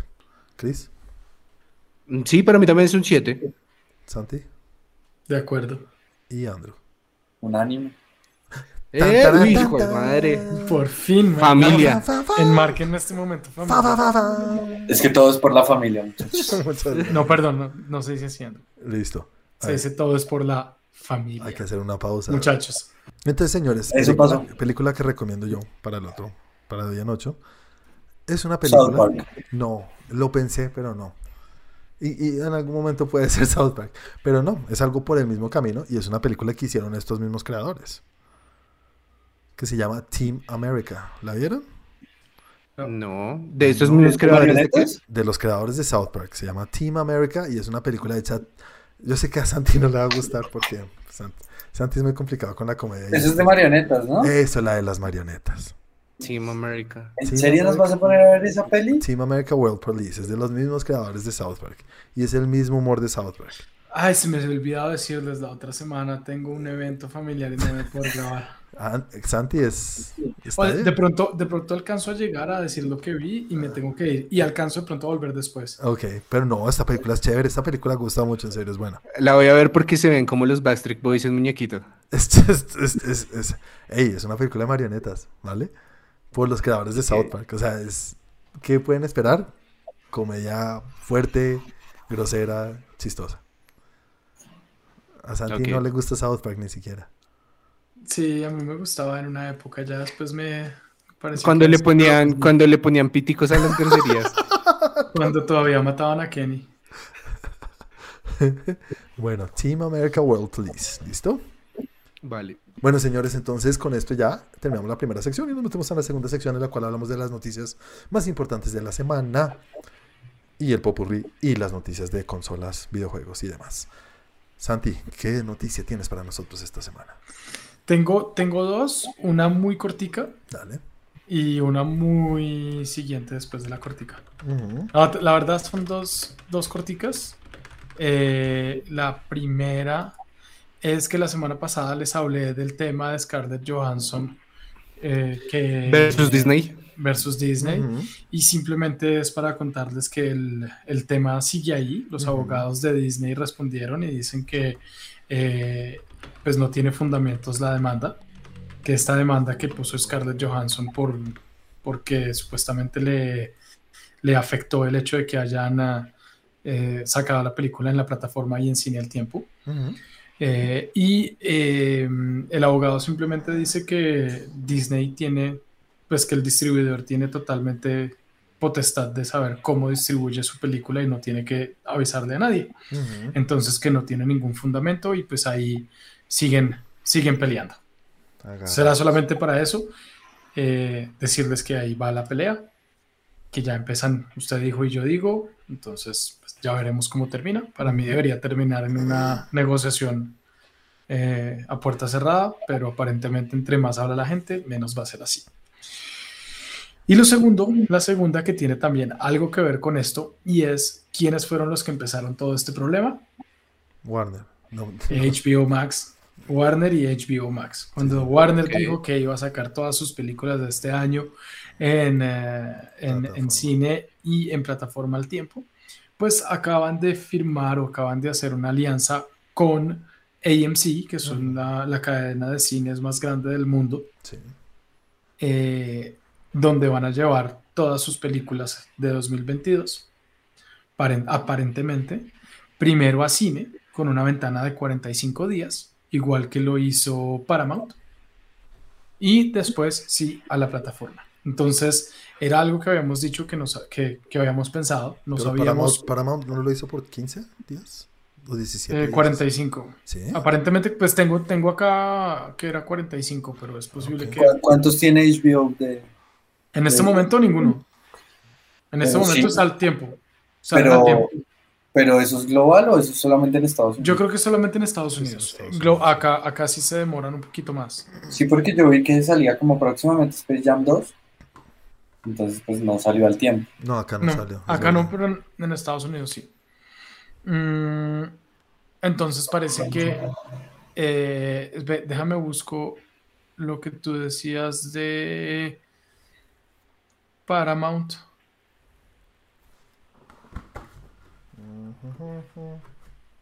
Que acá dice, en mi noticia basada en Cinema Blend, que es un medio importante y que habla mucho de cine, que eh, en febrero Paramount anunció que todos sus títulos iban a llegar con 45 días de ventana exclusiva en teatros antes de ser eh, eh, de estar disponibles en streaming en Paramount Plus. Paramount Más. Y pues que ahora AMC y HBO Max se unen a esa misma ventana de tiempo de 45 días, un mes y medio, que no es mucho ni muy, ni muy poquito, a mí me parece una ventana ¿Cuánto era perfecta. antes? Antes era como tres. Tres ¿no? meses, eran 90 días. Es que era una bestialidad mucho, güey. Eran 90 días. Que. eh, ah, pero, Pero, pero. Eh, también dice que Paramount y AMC hicieron una, un, un- un- un acuerdo de 17, día- de 17 días con Universal. Ah, no, Universal Pictures hizo Ah, un ok, fue acuerdo con Universal. Paramount de 17 días, que son los que menos días tienen. Ok, ok, ok, listo. ¿Ustedes creen que esto sea a, a raíz de lo que pasó con Scarlett y? No, yo creo que esto se venía, se venía cocinando desde hace rato. Mm. Eh, yo creo que de verdad, pues Pero lanzar este comunicado justo en este timing en el que está pasando todo es, esto. es posible que el comunicado se lance. Yo, yo creo que es más bien un tema coincidencial, porque, porque igual desde un principio HBO Max o, o Warner sí había dicho que en el 2021, por temas de pandemia, 2021 iba a sacar las películas al mismo tiempo, pero nunca dijeron que más de 2021 y, y digamos que eso fue como el, el, el deadline que se dieron ellos mismos y dijeron todo 2021 las películas del 2021. Y pues acá digamos que yo creo que esto ya venían hablando desde hace rato, porque pues una, todas las películas que van a salir se tienen que preparar con bastante tiempo de antelación, no es en agosto que se decide, bueno, entonces en 2022 vamos con 45 días, porque hay que buscar los espacios para cine, todo eso. Entonces yo creo que esto sí se venía preparando durante todo el 2021, hablando durante todo el 2021, y, y es posible que haya sido coincidencialmente en la fecha en lo que, que, que lo sueltan, Sí. que haya pasado lo de Scarlett. Yo eh, creo que sí debe tener algo que ver. Porque Sí, yo también. Es más importante para, para, para la productora o la realizadora o no sé cómo se o la casa, como se diga, el actor que la IP. ¿Tú crees? Tú vendes. Rápido y Furioso sin Toreto o con Toreto y es una vaina completamente Yo creo, que, distinta. yo creo que hay excepciones a la regla y generalmente lo que tú dices no es la regla. Pero hoy en día, hoy en día, hoy en día es que yo lo veo muy atado a las plataformas. Digamos, cuando Netflix empezó a sacar sus producciones originales, la verdad, las que empezaron a vender un montón era porque tenían actores reconocidos. Sí, pero hoy en día no hay, hoy en día porque no tenía hay- a Kevin Spacey y la veía todo Dios porque era Kevin Spacey. hoy en día yo no creo que haya hayan tres actores en el mundo que muevan masas como lo hacían hace 15 años. Que cuando La tú ves una, estrella de cine. una estrella de cine del punto en el que uno de- ve en el afiche que dice Pepito Pérez y uno sabe que si tiene a Pepito Pérez se va a llenar y va a ser un- una, o sea, va, va a romper el box office. Hoy en día eso ya no está. Ni siquiera La Roca. Hoy en día existe el que ayuda, pero no es el Ayuda. que hace la diferencia. Exactamente. Pero Ayuda. ¿sabes qué personaje pero- de la industria sí genera eso? Los directores. No sé, sí, yo los creo que hoy en directores día es están, de y los directores. están así, pero, Pero- de panita con los actores Pero, y se pero llevan a su combo a la producción que vayan. Yo sí pero creo que vuelvo hoy y día los digo, directores sí, más que hay, los hay, actores. hay directores, pero no es la regla, son excepciones. Un Tarantino, que de hecho las películas de Tarantino no llevan tanta película al- al- al- tantas personas al cine. Un Nolan, Sí, que no. para nosotros es algo que uno dice, wow, pero Nolan no llena un cine No, no tanto.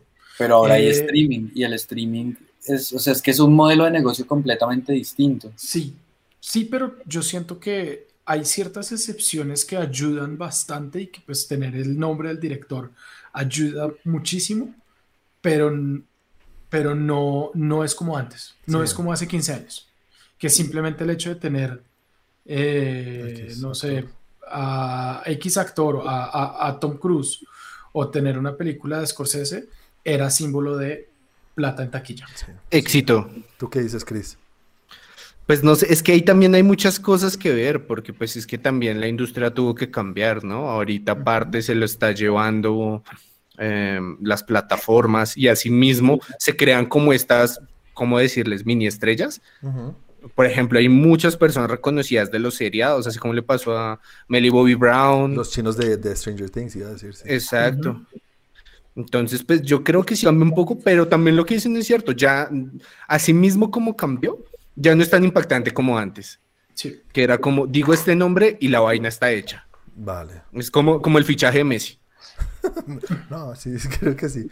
Eh, yo lo que creo es que es HBO cuando hicieron lo de la, la- la gran noticia, lo que dijiste Santi, de decir vamos a sacar las películas en plataforma al mismo tiempo que en cine, ellos juraron la vamos a romper.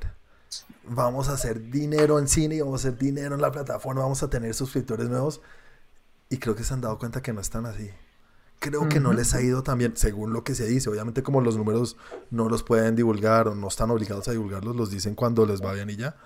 Eh, creo que dijeron la vamos a romper, pero se acaban de dar cuenta que la cagaron en serio. La Pero es cagaron. que ta- también es una putada que te cobren a ti 50 mil pesos por ver una película en tu casa. O sea, eso ni el Sí, pay-per-view, el pay-per-view cuesta 10 mil pesos. Sí, no, tienen huevo. Claro, lo que pasa es que ahí lo estás hablando, o pues ellos lo están poniendo en, en, en Solo dólares. suscriptores. Ellos solo quieren suscriptores. Eh, no, y lo están poniendo es un valor en dólares, porque en medio de todo te, co- te cobran 50 mil pesos en Estados Unidos, cobran 30 dólares. Cuatro mil pesos está hoy el Y cuando tú, y cuando tú tienes una, una familia o cuando eres de un solo hijo, solamente con uno, Mm, y van los dos a cine, sí, sí, se sí, te va fácilmente 50 dólares. Sí, sí, sí, es que es muy Fácilmente. caro, sí.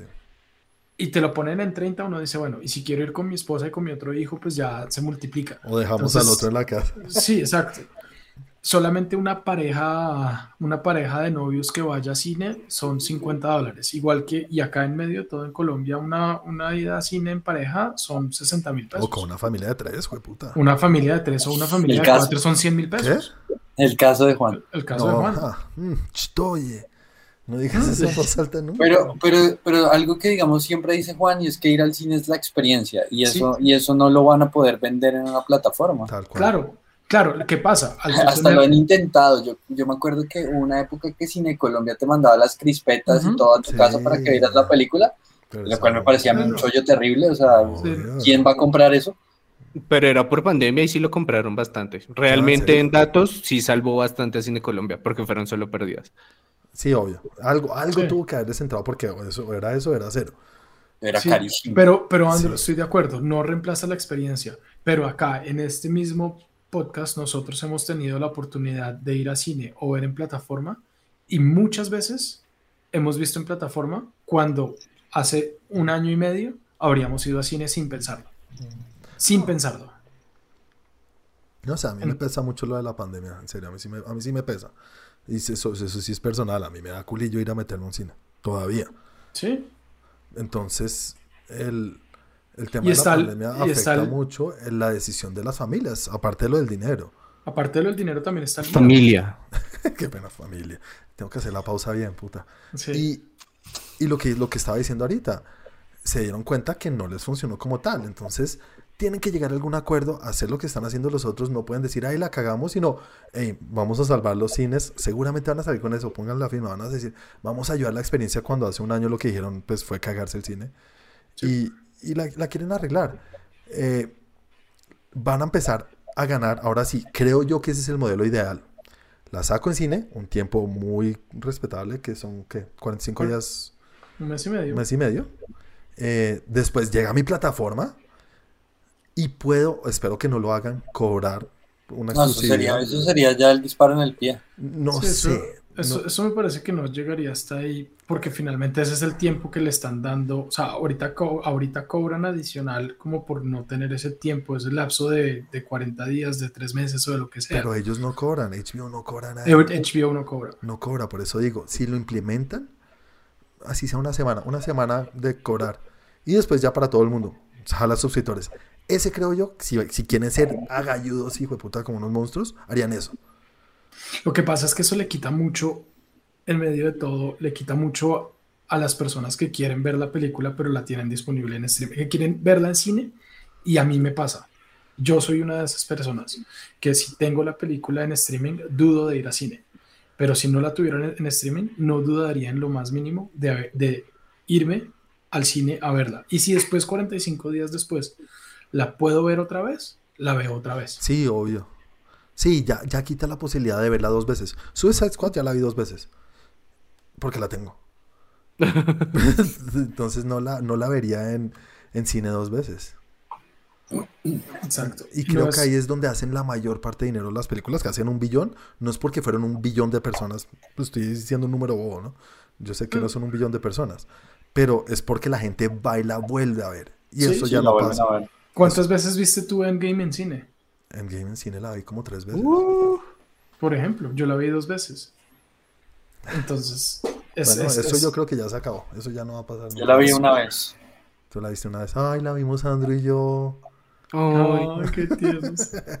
Y una película, y una, una pel- vuelve y juega, una película como Suicide Squad o una película como, no sé, sí, una película como Suicide, Suicide Squad de nosotros cuatro, que si hubiera salido hace dos años, habríamos ido a, a cine de pronto, hasta de pronto el día de, estreso, de estreno. Sí. Hoy en día, dos o tres, la mitad, la vieron en la casa.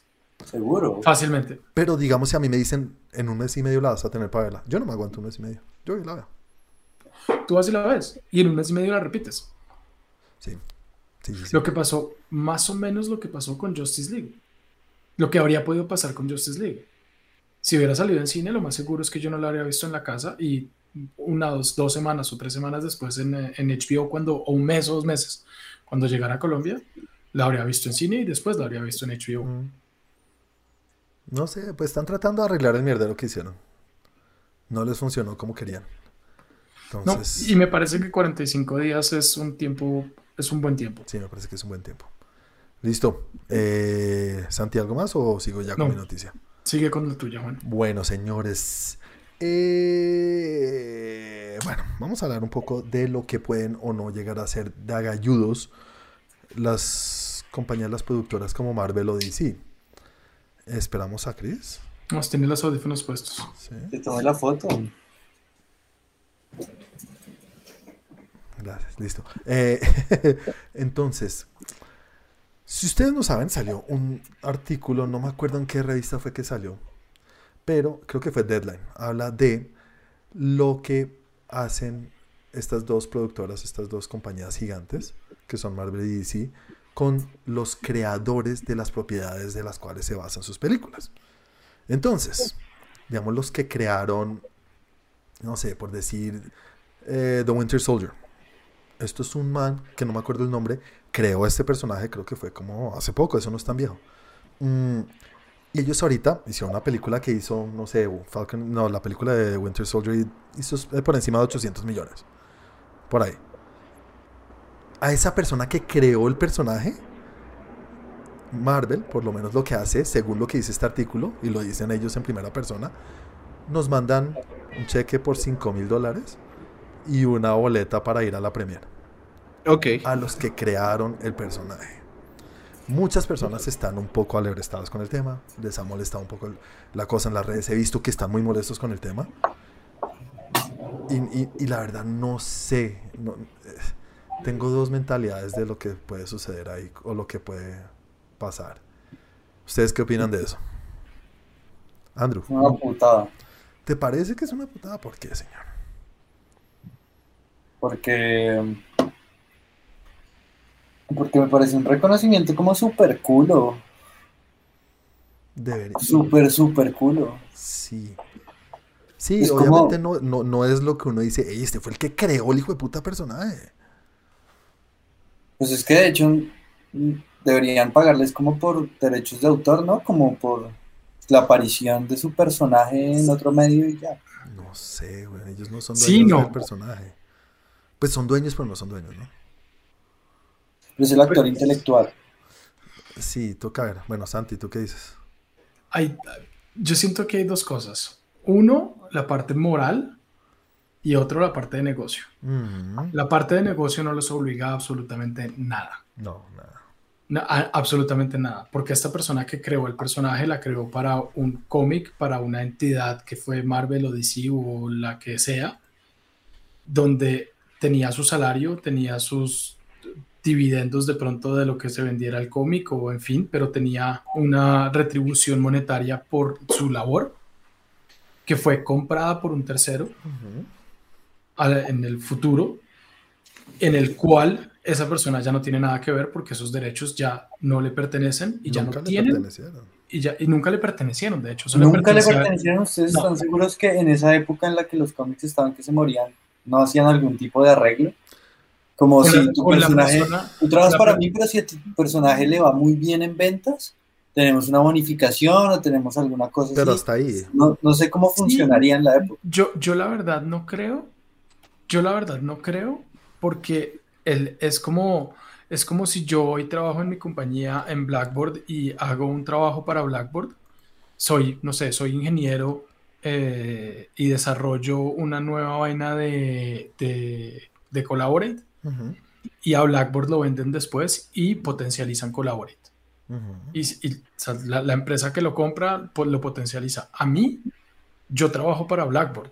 Sí, no, es directamente pero, con pues, Blackboard. A mí me tienen en otro contexto. por eso, pero es que ese es el contexto, ahí es a donde voy, ese es el con- contexto empresarial.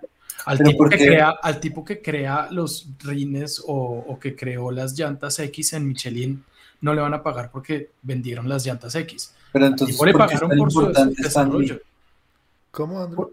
porque era ¿Por qué una... Stan Lee es tan importante? Creo- o Jack Kirby. es que creo que son sí tan de pronto importantes. tendrían Porque algo ellos sí, eran, ellos, sí, ellos sí eran accionistas. Sí, sí, ellos sí tenían partes de la empresa. Ellos sí tenían una retribución adicional o un- algo adicional y es que sí tenían partes de esa empresa. Entonces, cuando la empresa se vende o cuando la empresa cambia de dueño, a ellos les llega una retribución monetaria o siguen siendo accionistas por una parte muy más pequeña de lo que, de lo que se vende. O sea, compran con no, no compran las acciones o compran con ellos haciendo parte de esas acciones. Mm. En el caso de cualquier otro eh, creador, él está creando para una, para una, para un cómic. Entonces, la empresa que compra no tiene ninguna obligación de darle una retribución adicional a la que, a la que tenían. Legal. Si lo, sí. si- legal, le- legal, legalmente no tienen. Entonces, lo que dice Juan, si ahora les están dando 5 mil dólares y los están invitando a la premier, por el lado moral, Pero llegue como quiera, ¿no? llegue como pueda. sí, por el lado carrito, moral. En metro. está bien hecho porque finalmente no tienen ninguna obligación de hacerlo. Que uno dice, oiga, como dijo Andrew, ¿qué putada deberían Moral, darles más? sí, moral, estoy de moral, acuerdo, sí. estoy de acuerdo, deberían darles, da- darles más, pero no tienen ninguna obligación de hacerlo y están haciendo algo. Pues es que no sé cómo funcione o cómo funcionaría en ese medio. Digamos, hay un caso muy sonado que es este, el nacimiento de Venom o este traje negro de Spider-Man, que fue un fan que envió un boceto y dijo como, marica, sería una chimba que Spider-Man usara este traje negro. Y eso quedó ahí y después dijeron como, parce, lo que envió este man, usémoslo. Y de ahí salió pues todo este tema del Spider-Man negro y a este man se lo soplaron por un cojón. Seguro. Pero el man no tenía, No, vendió los derechos y no escrito, tenía, una, no tenía na- nada escrito Sí. y no tenía ninguna... Pero es un robo de propiedad intelectual, no sé. No, es como- no porque el tipo la regaló. Sí, lo regaló, la verdad. Sí, sí. El tipo lo regaló. El tipo dijo, oiga, sería chévere. Si el man les dice, para usarlo necesito que me paguen, no lo usan. Pero O es le dicen, putada, ok, no ¿cuánto sé, cuesta? Es como, es como si yo si te tipo- paso, es como si yo te paso algo que no sé, que estoy haciendo, diseñando, y te digo, como, ¿qué opinas de esto? No, pero O sea, es que ¿te no es distinto cómo lo pudiera implementar esto. o no sé qué, y, y a los tres años veo que está bajo tu nombre y está puesto lo que yo hice Pero o algo basado en lo que yo hice, yo digo como, uy, puta, pues me robaron. Estoy de acuerdo con lo que va a decir Chris. A ver, Cris, ¿qué vas a decir? Hola, ¿cómo están? Mi nombre es Cristian estoy y soy alcohólico. Yo lo sabía, pero sigue. No, a, a lo que voy es que no lo, no, lo que él, no, él dijo no fue, oigan, ¿qué les parece esto? ¿Sí? Eso por un lado. Segundo, él lo envió. No estaba hablando con ellos, lo envió por correo. Sí, sí, sí. O Sí, sea, no, ¿qué pues yo más? también estoy hablando de un caso de enviar, de enviar por correo un archivo. Y Sí, por eso, pero tú me estás diciendo, oye, ¿qué piensas de esta vaina y esto? Él dijo, oiga, deberían hacer algo así. Seguro sí. Y están regalando su propiedad intelectual. Él no está negociando en ningún momento y en ningún momento una retribución monetaria por Sí, eso. y, a- y asimismo siento que también es como funciona la vida, bien o mal. O sea, por ejemplo, a mí no, me total. paga un Sí, millón de pesos y hago páginas web, pero mi jefe las vende a 35 millones de pesos. A mí me sigue pagando el mismo millón. Seguro. Sí, total. Y el día de mañana, esa página web de esa empresa a la que tú le vendiste, la compra una empresa más grande. A ti no te van a llamar a decir, oye, Chris, mira, ¿sabes qué? Es que la página que vendiste nos gustó mucho, entonces toma que hay 5 millones de pesos para que, para que hagas, porque, porque No, yo- sabe- sabemos que tú la creaste. Por eso mismo, Nada. es que creo que tiene más, tiene más de dónde pelear el chino ese que mandó el, el boceto de, de Venom Sí, seguro. que el que fue compensado y contratado para algo. Ese Exacto. sí seguramente tenía una, un contrato en el cual, hey, te contratamos para hacer esto. Andrew, tú eres el ejemplo perfecto. Te contratan para hacer el logo de una empresa. Lo haces. Haces su marca, su imagen, la marca, el, el brand book, todo. En cinco años esa empresa es una cosa gigante, weón. Es el nuevo Apple. Te- el- Lo siento, tú ya cumpliste lo tuyo y baila. Ya te pagamos por eso. Exacto. ¿Cuántas, cuántas Que deberían decir como, de pronto, oiga, este man fue el que, en serio, parte de nuestro boom es por la imagen que tenemos y deberían reconocerlo moralmente. Sí, eso depende, digamos, eso, eso pasó, eso pasó en el caso de Nike. El logo de Nike lo pagaron como por 10 dólares A un estudiante de diseño. Y cuando, y cuando la marca ya era muy hijo de puta, la llamaron y le dijeron, no, venga, tomé plata de verdad, o sea, Pero eso es moral, eso es de Pero eso es moral, eso no es obligación. Y debería ser no, para nada. Y ponte, po- o sea, lo- lo- llevándolo a un extremo más grande, ¿cuántas demandas hay por personas que trabajan para empresas tipo eh, Google, tipo Mac, eh, este tipo de empresas gigantes que hacen ciertos desarrollos y ellos bajo el contrato en el que están y el contrato dice todo lo que usted cree estando en contrato con nosotros es, Es nuestro. nuestro. Y cuando dicen, no, pero es que esto yo lo hice en mi casa el- a las 10 entre las 10 y las 12 de la noche por fuera, no importa. Usted trabaja para mí y Mm. todo lo que usted haga no es propiedad suya, es propiedad mía. Eso está, eso está muy puto. Y es cierto, y pasa, y ha pasado muchísimo, y hay muchas demandas por eso, y generalmente las gana el empleador. ¿Por qué? Porque está en el contrato. Ay, mismo. porque tiene unos abogados los hijueputas Claro. que Y Entonces, funcionan en este caso, igual. Los este directores caso- no son dueños de sus películas, ellos los contratan como contratan a un arquitecto para hacer un edificio. Ellos hacen la película. No, que qué vas a hacer con tu película? No es mía. eso es problema mío. No, Pero es el, pero el punto suyo. que, pero el punto que dice Santi es, o sea, es bien válido. Si lo estaba haciendo en su tiempo libre, qué putas. O sea, realmente no le pertenece. No, no le A la pertenece compañía, no le pertenece a la compañía. Le pertenece a la compañía. En el tiempo, porque está De- no, pero, pero no porque es su tiempo a libre. menos, a menos de que esté libre, sí. estipulado. A menos de que esté Ah. estipulado que en su tiempo libre puede hacer otras cosas, le pertenece a la Ah, compañía. pues no, Y eso, ya eso es- eso es un recoveco legal. Sí, y eso de ya es un puta, o caso. sea, de joder. Eso ya es un caso extremo Sí, y hay obvio. muchas demandas por eso, pero es para, para, para ver hasta qué punto llega la situación. Obvio. Es, pero lo que dice Juan, y me parece que hizo algo muy cierto. Yo soy el arquitecto de una empresa que diseño un edificio, se vende el edificio a, una, a Google, Google compra el edificio y 10 años después Google se lo vendió a Amazon. Amazon no me va a llamar a mí a decirme, oiga Santiago, es que usted fue el diseñador, el arquitecto bonito". diseñador, su edificio quedó muy bonito, le voy a dar 5 millones de pesos y venga para que usted venga y lo vea y, y- y- y- y vea lo que usted creó. Nada. Pero hay casos de casos, ¿no? Digamos, Pusimos una cajita de la las entrada. regalías. Sí, Pero las regalías pero eso es tiene que estar tienes- presupuestado desde el inicio, ¿no? Y, y las regalías es cuando tú dices, ok, yo creo esto y bajo contrato digo que yo sigo siendo el dueño de esto. O tengo puntos, como se dice allá. O tengo, o tengo puntos, gana- o tengo acciones, o tengo alguna cuestión así. Como Scarlett Johansson digo- ahorita en su pelea también. Exacto. Sí, o como Es dice eso. George Lucas, está bien, no me dé nada por lo de la peli, pero déjeme los personajes. Los Exacto. muñecos, Pero eso hace ¿no? parte de una negociación. los morracos. Los morracos, Eso hace parte de una negociación. Sí, si a George Lucas le dijera, no, es que le vamos a dar 5 mil dólares y que pueda ir a la premier de la película, pues no, parce, aquí hay un contrato donde dice que yo sigo siendo dueño de la, de la propiedad intelectual. Usted tiene derecho a, a distribuirla y a hacer, a desarrollar más, más cosas, pero No, yo y sigo el, siendo el y el dueño. man les va a decir, me limpio el culo con sus 5 mil dólares. Claro. Ahora, si él, si él hubiera de él haber vendido completamente y entregar sus derechos sobre eso, le podían dar los mismos, le podían entregar la boleta para que vaya y la vea Ni y no tiene ningún derecho, ninguno, o sea, no hay nada que pueda hacer. Si quisieran, obvio. Pero una cosa sí que aquí es el. Listo, la parte moral.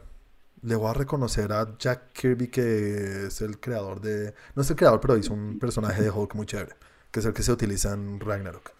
Eh, Jack Kirby le reconocen. Sí, usted fue el creador del personaje.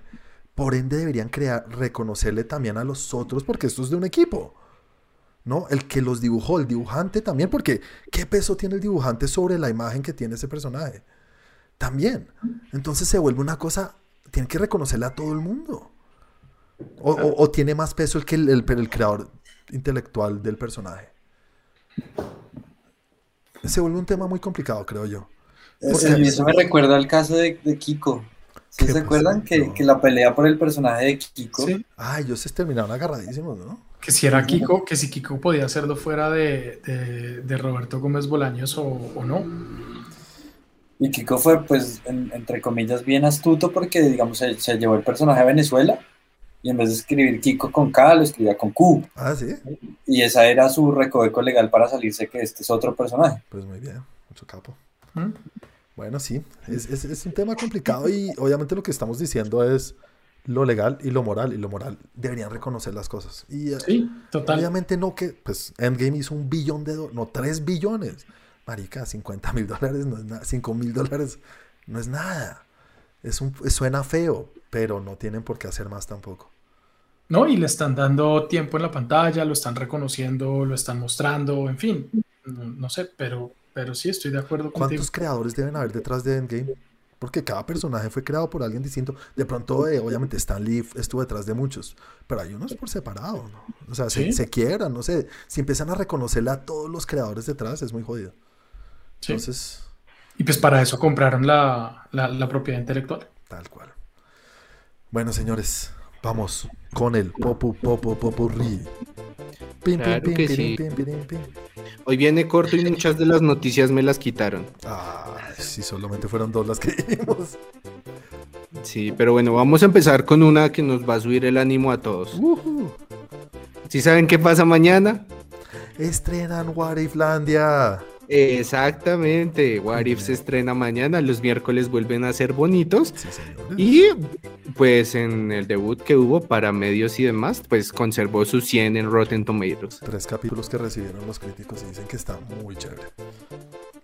Exactamente, entonces pues mañana tendremos la primera entrega a ver si se nos caen los pantalones y pues nos veremos en, ¿cómo es que se llama? Wariflandia. Wariflandia, sí, sí. Si, a Santi le cambia, tú, tú no la estás esperando muy, con muchas ansias, ¿no? No, pues me parece chévere, pero no es que diga la tengo que ver ya. Ni viendo los trailers ni nada. Sí, me parece interesante. Yo no veo trailers. La verdad, también es el señor que no ve trailers. Es cierto. Exactamente. Bueno, y como dijiste, Wariflandia, les quiero decir, sí supieron que una reconocida cadena de hoteles abrió eh, un nuevo hotel que está con temática de Bob Esponja. Ah. Ustedes dirán, ay, pero eso es muy tonto. Pues ni tanto, porque pues el primero que salió fue en la Ribera Maya, en México. Lleno de marihuaneros ese hotel. Pero tienen pensado lanzar uno acá en la rancha. Eh, Puede que haya un hotel de Nickelodeon en Colombia. Cállate. Yo sé que existe uno, uno de Nickelodeon existe ya también. Sí, por eso, pues este, ese es de Nickelodeon, la temática es más que todo pues ponga, ah, em, tiene muchas cosas y me tomé a la tarea de ver los valores de cada una de las habitaciones y rondan desde los 600 dólares a los 9000. 600 dólares la noche, puta. La noche, sí. Sí, barato. ¿Vamos? Vamos, vamos todos. A la, a la suite con cuatro habitaciones de 9000. Obvio. ¿Y entonces estabas pensando en algo más? ¿O cada uno una de 6000? No, O compartimos Digo, de 600. los cuatro. ¿Y entonces? Una king. ¿Una king size? Una king size los, los, cuatro. Sí, por favor, cuatro camas individuales, pero me las junta. es muy inteligente, Chris. Exactamente. Bueno, por otro lado, hay cinco nuevos cortometrajes animados que integran una nueva colección de Disney Animation. Ah, es la segunda temporada, cortocircuito en Disney Plus, por si no lo han visto. ¿La película de cortocircuito? No, no, no, Short Circuit se llama. Short Circuit, corto circuito. por eso son cortos. Sí, sí, se llama Short, short Circuit. Johnny Five Sí, pero estos son, son cortos experimentales. El nombre completo es Short Circuit Experimental Films. Mm, ok. Ya es la segunda temporada por si quieren ir a echarle un ojo. Muchas gracias, señor. Esa película era Sí, muy sí. chévere. Es. La primera, la- sí. Sí. ¿Ustedes saben que el árabe no es árabe? ¿Qué? Es un actor, es un actor gringo. Eso ya no puede Es pasar un ahorita. güey. whitewashing increíble. güey. En el man hace poquito lo entrevistaron y dice que es el peor error de su vida. El man lo odia. No, eso, eso ya no puede pasar. Ya no puede, Juanito. Sí, no, ya. no. Bueno, por otro lado, y en en esta nueva sección que llamaré eh, Uncle Geek, ¿Qué, ¿De qué vas a hablar? esta, esta, esta pregunta yo creo que sí, ya se aplica para los tres. ¿Recuerdan la serie Dougie Hauser? Obvio. Sí. Ah, bueno. Era a finales de los 80 y principios de los 90. Pues yo no, porque yo nací en el El 94, pero, mismísimo Barney. pero ustedes sí. ¿Sabes que es Barney, no? Sí. No sabría. Chris, el de, el de How I Met Ah, sí, sí, sí, el... Ah, sí, sí, sí, sí. Patrick eh, Harris. Barney Stinson, Barney Stinson. Sí, señor. Eh, bueno, pues inspirada por esta serie llegará una nueva llamada Doggy Cameloha. Llegará a Disney Plus. No puede ser ese. Camel, Cam Aloha. Dougie Camel Como, en- en como Hawái. Aloha Hawaii, sí. Ah, pues, Y ahora una chica va a ser la protagonista. siempre hacen lo mismo. Exactamente, se va a estrenar 8 de septiembre en Disney Plus. Bueno, no creo que la vea. Exactamente. Bueno, en noticias también que nadie pidió. Eh, sí, no, no sé si está. Bueno, no, creo que ninguno de ustedes, ni siquiera yo, tuve que investigar esta noticia un poco. Sí saben que es Acapulco Shore, ¿no? Sí. Sí, que es la claro. versión de Acapulco de Jersey Shore. Jersey Shore, sí, señor. Exactamente. Pues resulta que ahí hay alguien que es representante de la comunidad LGTBIQ. Y con otra representante, no sé si conocen a Manuna, No. stand-up comedy muy reconocida en México. Latinoamérica. Eh, son los conductores de un nuevo programa que, bueno, no sé si esto ya existía, pero va a ser, se llama Date Cuenta, Date como Date, porque es el primer programa de citas en Latinoamérica para la comunidad LGTBIQ+, etcétera. ¿Verdad, pues? Exactamente. ¿En ¿Netflix sí. ¿Netflix? Eh, no, ese creo que va a salir por YouTube, Ah, sí, ok. Interesante. pero le están metiendo Villegas a la vaina. Bueno, lo hagan bien, chévere. Entonces, eh, 900 millones de dólares. ¿Qué piensan que voy a decirles? Lo tengo clarísimo esa noticia porque te la iba a votar ahorita así de, de plus. Sí, pues 900 millones de dólares son los que le van a dar a los creadores de South Park. Mm, puta. El contrato que hicieron con Viacom CBS, con los dueños, por, por los próximos seis años. Seis años. Vamos a Topic tener Exactamente, el trato contempla 14 películas para Paramount Plus, tres temporadas de 10 episodios de South Park y un videojuego. Madre, 14 Entonces- películas. 14 películas en Exactamente. 6 años. Este mismo año creo que van a sacar dos. Ya. Exactamente, entonces... Estoy más feliz em, con putas. Exactamente, ¿Cuántas y pues... películas tiene South Park? Una. Shut your fucking face, motherfucker. Es muy buena. Sí, güey, muy, es demasiado chévere. Sí, y entonces después de 25 años, South Park deja Comedy Central. Bueno, pues por 900 creo que lo haría también. 6 años por 900 Exactamente. millones. Puta. Qué negociazo. Bueno, ahí pasando a noticias que van al otro lado del charco y seguramente le interesarán mucho a... ¿A todos. quién? A, a Tomás. A Tomás. El 19 de agosto se estrena la película de, en cines de Paw Patrol. no, ¿sabes que no le gusta? Es que ya está muy grande. O todavía está muy pequeño. Y ahí el plus, y que mucha gente ha dicho, ah, caray, es que la, el tema de la película lo interpreta Adam Levine, Ah, sí. vocalista de bueno. Maroon 5. Entonces ahí está, si pues, si quieren escuchar al man cantando, les tocará la peli de Paw Patrol. Ya, voy a ver la muerte. Eh, por otro lado, em, van a sacar, este, este sí me interesó bastante. Ajá. Hay un estudio mexicano que se llama Anima Studios y ellos están desarrollando, se puede ver un teaser, una serie del santo, pero con un enfoque para adultos. El santo. ¿Cuál santo? El santo el luchador. Luchador. Luchador mexicano. Tengo ni idea. Es animada. ¿Sí? Sí. Pero para ¿No conoces el santo? El santo es una institución en México. Claramente. Lo siento a los que nos están escuchando en México, perdón. Entonces, eh, sí, están trabajando en una serie animada del santo, pero pues con un enfoque más para adultos. Harley Quinn. Más o menos sí. Mm, Y ahora eh, creo que este fue el que... um, sí, ten- la última noticia me la robó Santi. Yo dije, "Ush, con esta les voy a destrozar la cabeza, pero no era lo de Warner Bros. AMC Ajá. 2022, Sí, señor. etcétera.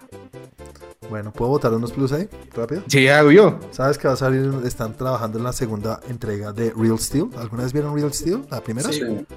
Es chévere, a mí me gustó. Esa película es chévere, ¿no? bacana. Es de esas Sí, sorpresas que no esperaba nada, pero me gustó. Y con Hugh Jackman, pues él dice que. No, él dice que hay una posibilidad. Obviamente todavía no están trabajando, ¿vale? Entonces, chévere por ese lado. Eh, ¿Vieron el tráiler o el avance de Stranger Things 4? No, no lo he visto, pero sí vi, sí vi cosas, sí vi cosas. No. Bueno, Sí vi es. se ve interesante, igual es muy rápido, pero pues aguanta. Eh, una secuela que sí están trabajando, según los productores de Jungle Cruise que están detrás de, pues, de esto, y es una secuela de Chronicle. ¿No les gustó ¿Con Chronicle? Vin Diesel? No, Chronicle, la primera película de Michael B. Jordan, la de los superhéroes, que es con como si estuviera grabado con... Ah, sí, hoy malísima. Sí, esa sí, peli. sí. ¿No te gustó? A mí sí me gustó mucho, güey. No Se ve, Con- estás Con el duende verde. al bote. Eso, con ese man también, con Dean DeHaan. Bueno, están trabajando en la secuela de esa película. Para los que les gustó, y esta película gustó mucho a Andrew. Entonces, es, es, es una noticia que puede gustar. Entonces no la veré. no, Andrew no la va a ver ni por chile. Eh, y nada, esas son las noticias. Bueno, precuela que van a sacar de Hunger Games, de los, hambres, los, los Juegos del Hambre. Los juegos del hambre. Los Juegos del Hambre. Los hambres de juegos. los hambrientos del juego. Y ya, esos son los plus que quería decir, Chris. Muchas gracias por darme este tiempo en tu sección. Vamos entonces con las consolas y los videojuegos. No hay nada. No hay nada. Andrew? Nada. No puede ser, tú decías que siempre hay de todo. Sí, va a No, haber un no. juego, va a haber un juego de South Park antes. Ah, sí, Va a haber un juego de South Park. por, 10 por No, no 900 preparé millones. Hay una noticia de juego. Se estrenó el demo por tres días de lo que va a ser el nuevo Left 4 Dead. No tenía ni puta idea. Y este fin de semana yo lo pude jugar. eh, está bien el juego. Pues eh, no conserva lo que es Left 4 Dead. Si no lo saben, Left 4 Dead. Sí, este es- la otra vez hablamos de Left 4 Dead. Si lo jugaron, ¿no? Mata zombies. Sí, es un, es un shooter, primera persona, online, equipos de cuatro personas, en el que va, tien- tu misión es ir de un punto A a un punto B y en el camino hay muchos zombies. El juego está diseñado que si en algún momento tú terminas de matar los zombies y te quedas quieto, él automáticamente te envía más hasta que te muevas. Y, y la verdad sí lo petó en un tiempo y pues este nuevo se ve, se ve mejorcito. Bueno, sí Ok. es, Andrew. De No tenía ni idea. No Chris buscaste. cubriendo el espacio. Sí, ya, te reemplazo. Eh, Me contó Andrew que eso pasó. Ah, bueno, muchas gracias. Sí. Por si se le olvidaba. Sí. Señores, con esto ahora sí llegamos al final de este capítulo número 71. Jay, high five todos. Chin, chin. 78. Agáchese y se lo... Estás muy lúcida, ahora sí te has no me dejas escapar un 8. Agáchese lo... Ah, muy bien, muy bien. Eh, y nada, con esto llegamos al final del capítulo de esta semana. Muchas gracias a los que nos están escuchando. Recuerden compartir este capítulo, darle like, darle estrellita, darle pulgarcito para arriba, todo lo que sea. Y también díganle a sus amigos, gente que conozcan que les gusta este podcast o que les puede gustar todo lo que tenga que ver con el mundo geek, que aquí los, los recibimos con los brazos abiertos. Antes de irnos, recordémosle a la gente cómo nos pueden encontrar en las redes sociales, como en Facebook y cómo te pueden encontrar a ti en las redes sociales, señor Chris. Claro que sí, para vernos en nosotros en las redes sociales, escriben Train Geek en Facebook, les sale la página del grupo, a mí como 41 con W. Muchas gracias, señor Andrew. ¿Cómo te pueden encontrar a ti en las redes sociales? ¿Y cómo nos pueden encontrar a encontrar, nosotros? a mí me pueden encontrar como Andrés Romo 88. Pueden encontrar nuestro canal en YouTube, ponen Tren Geek, ahí se suscriben, activan campanita. El podcast que están escuchando, la plataforma que ustedes quieran, Deezer, Spotify, Apple Music. Ahí estamos. Muchas gracias, sí, señor Santi. Al canal lo encuentran en Twitter como arroba TrendGeekLab, en Instagram y en los blogs del tiempo como TrendGeek. A mí me encuentran como arroba, arroba Santiago de Melión y a Milka la encuentran como arroba Milka de Chocolab. Muchas Sí, la vi en la guardería. Sí. Eh, Estaba, estaba feliz, no era guarderías, era un parque de perritos. Ok. Ok. Estaba, estaba en, en un parque. Bueno, y a mí me pueden encontrar en las redes como arroba Juanaldiño. Una vez más, muchas gracias que nos están escuchando. No se les olvide dejarnos sus comentarios y que nos digan qué opinan de todas estas noticias que dijimos hoy y lo que hablamos. Eh, que pasen una excelente semana. Mañana, Wariflandia. Chao a todos. Chau, chau. Chao, Chao. chao. Sao es una chimba.